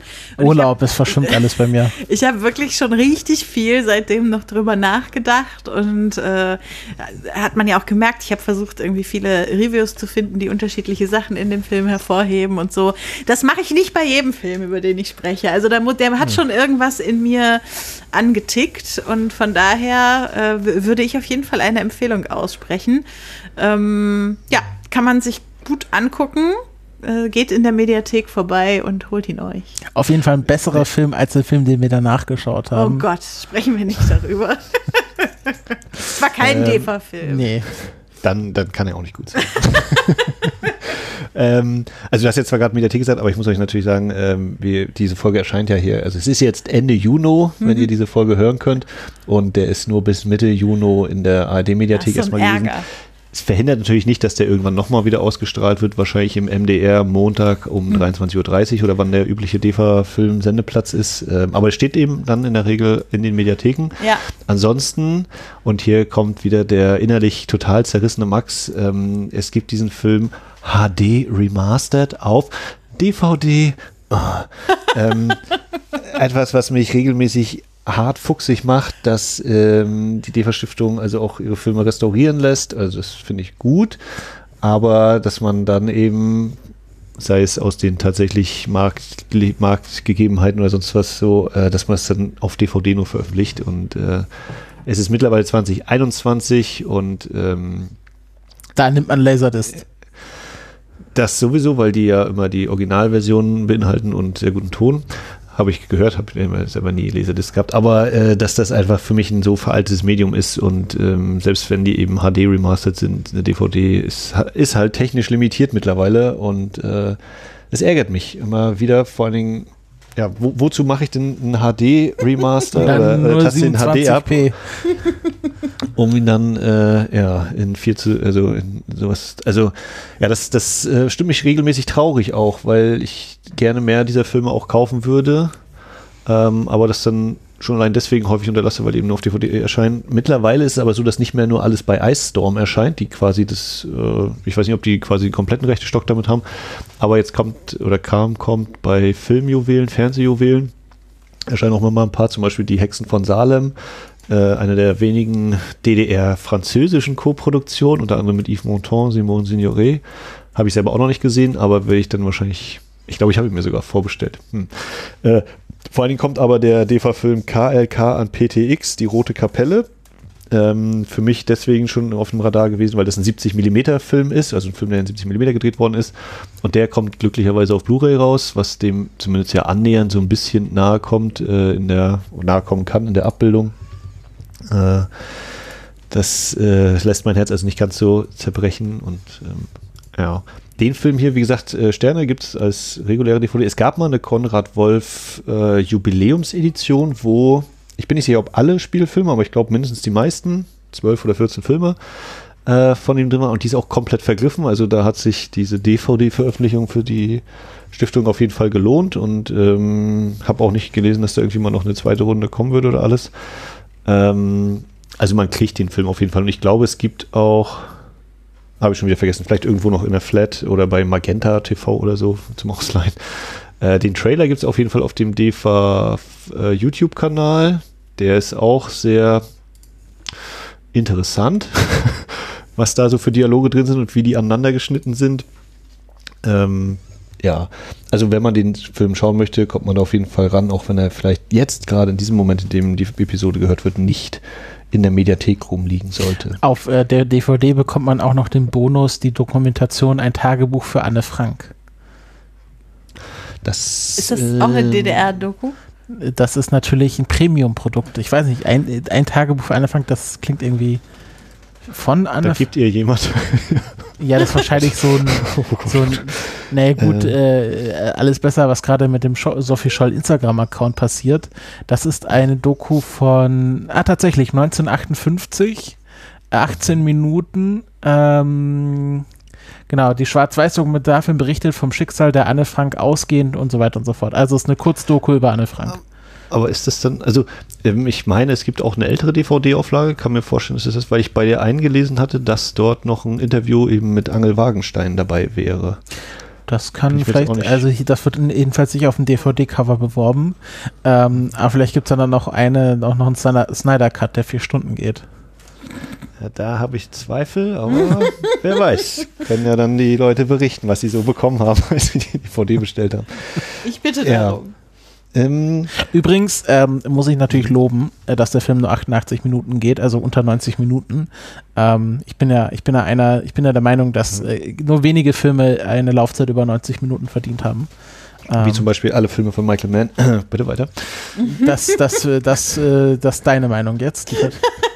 Aber und ich finde, ich finde Filme, die um die 90 Minuten gehen, ähm, immer sehr angenehm und ähm, die machen dann doch einiges richtig. Es gibt auch Filme, die 90 Minuten gehen und alles falsch machen. Das ist kein äh, äh, Kriterium, aus dem sich äh, hinreichend Qualität ableiten lässt, aber es kann dazu beitragen.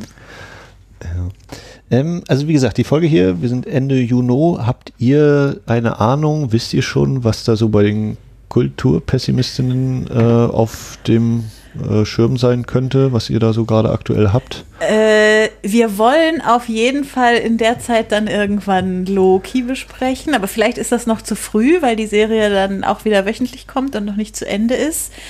Und äh, von irgendwas kommt auch noch die zweite Staffel, was wir unbedingt besprechen wollten, Christopher, was wir schon in Sendeplan geschrieben haben. Wo steht denn der Sendeplan? Ah, in unserem Chat irgendwo. Ja, aber gut, das jetzt äh, rauszusuchen.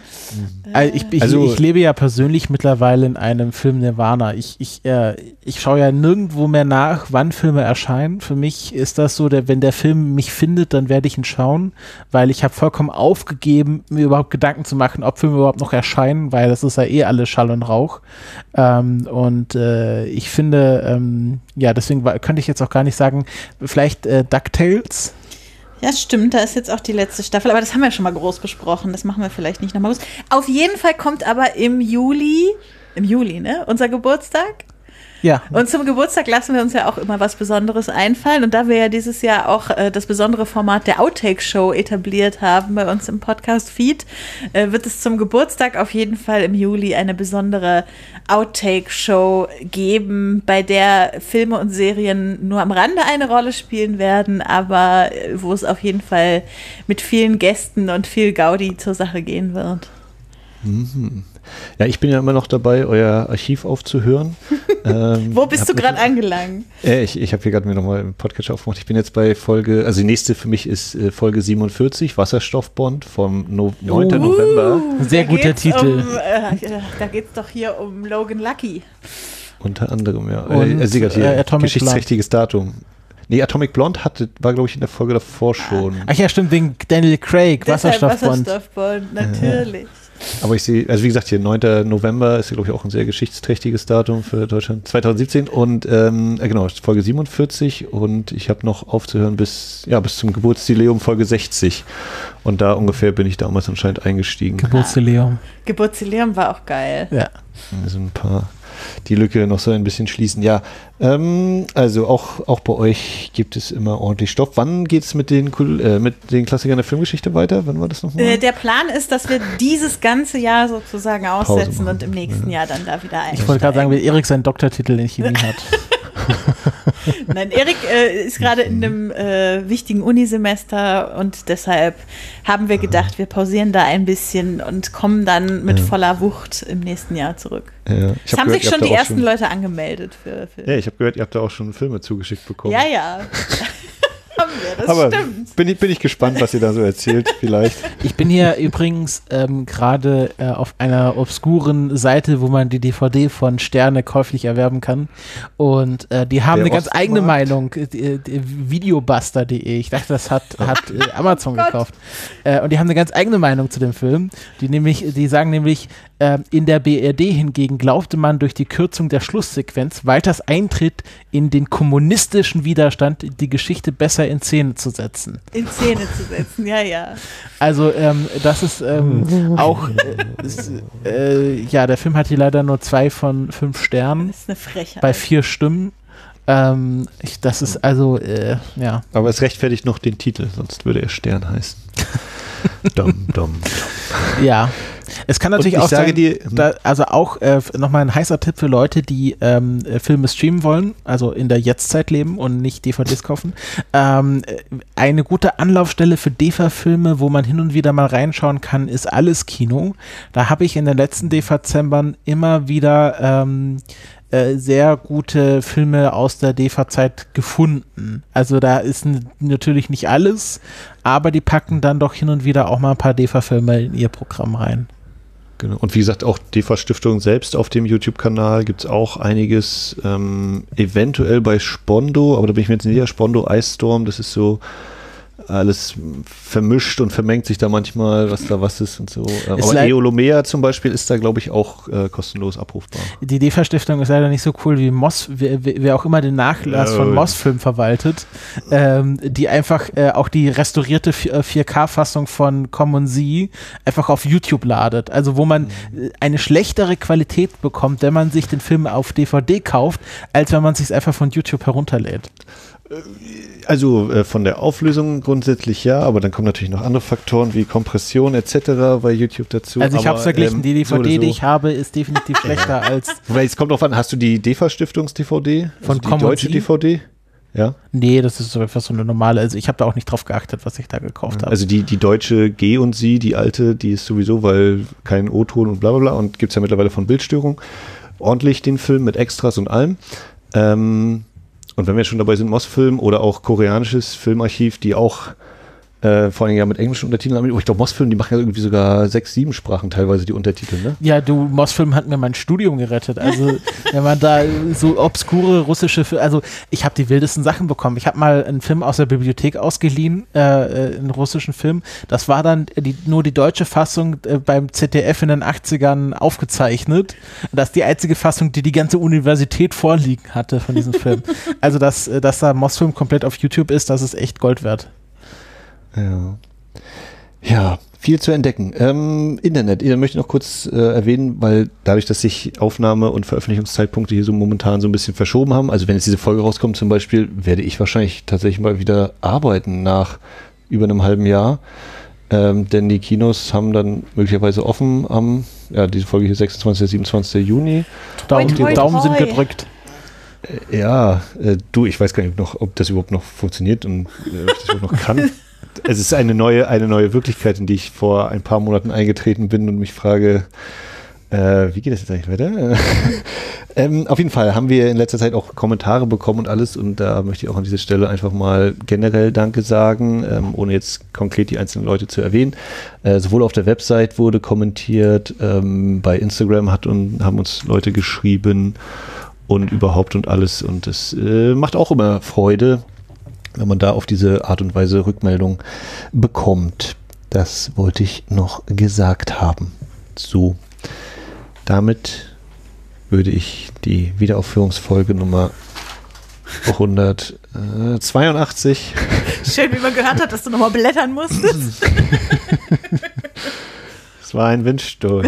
ähm, äh, Folge 182 hiermit äh, so langsam abschließen. Und ich habe mir noch einen allerletzten Stichpunkt gemacht, denn äh, ich hoffe, dass einige unserer Ohren, die uns lauschen, auch natürlich bei euch zuhören schon, bei den Kulturpessimistinnen.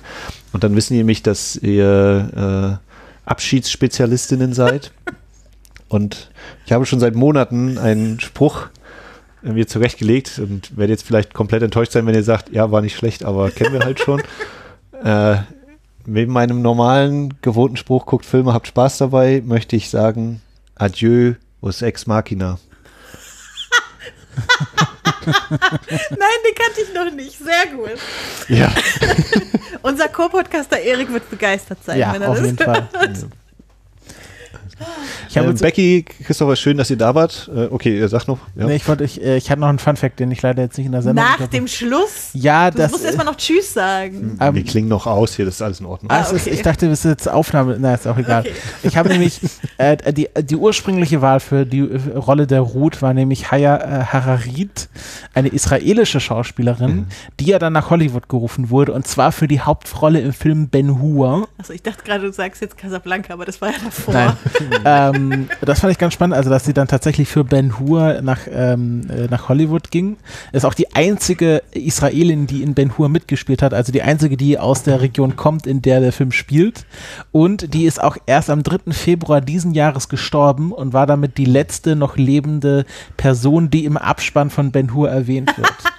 Also die letzte Überlebende von Ben Hur. Ist ja auch witzig, Die wie die ihren Überlebende.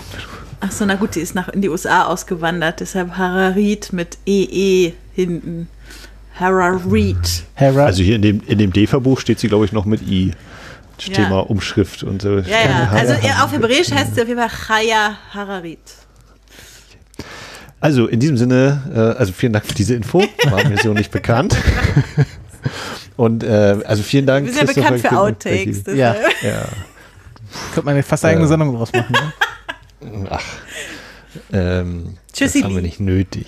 Vielen Dank, dass ihr da wart und dass äh, ihr euch den Film mit angeschaut habt und äh, darüber geredet habt. Und vielleicht ähm, komme ich nochmal auf euch zurück, wenn es in Richtung utopischer Film in der DEFA geht. Ich habe das Gefühl, das ist der Beginn einer wunderbaren Freundschaft.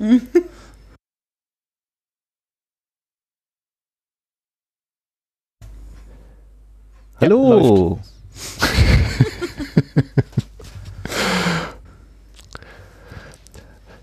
ciao, ciao. Tschüssi. Ciao.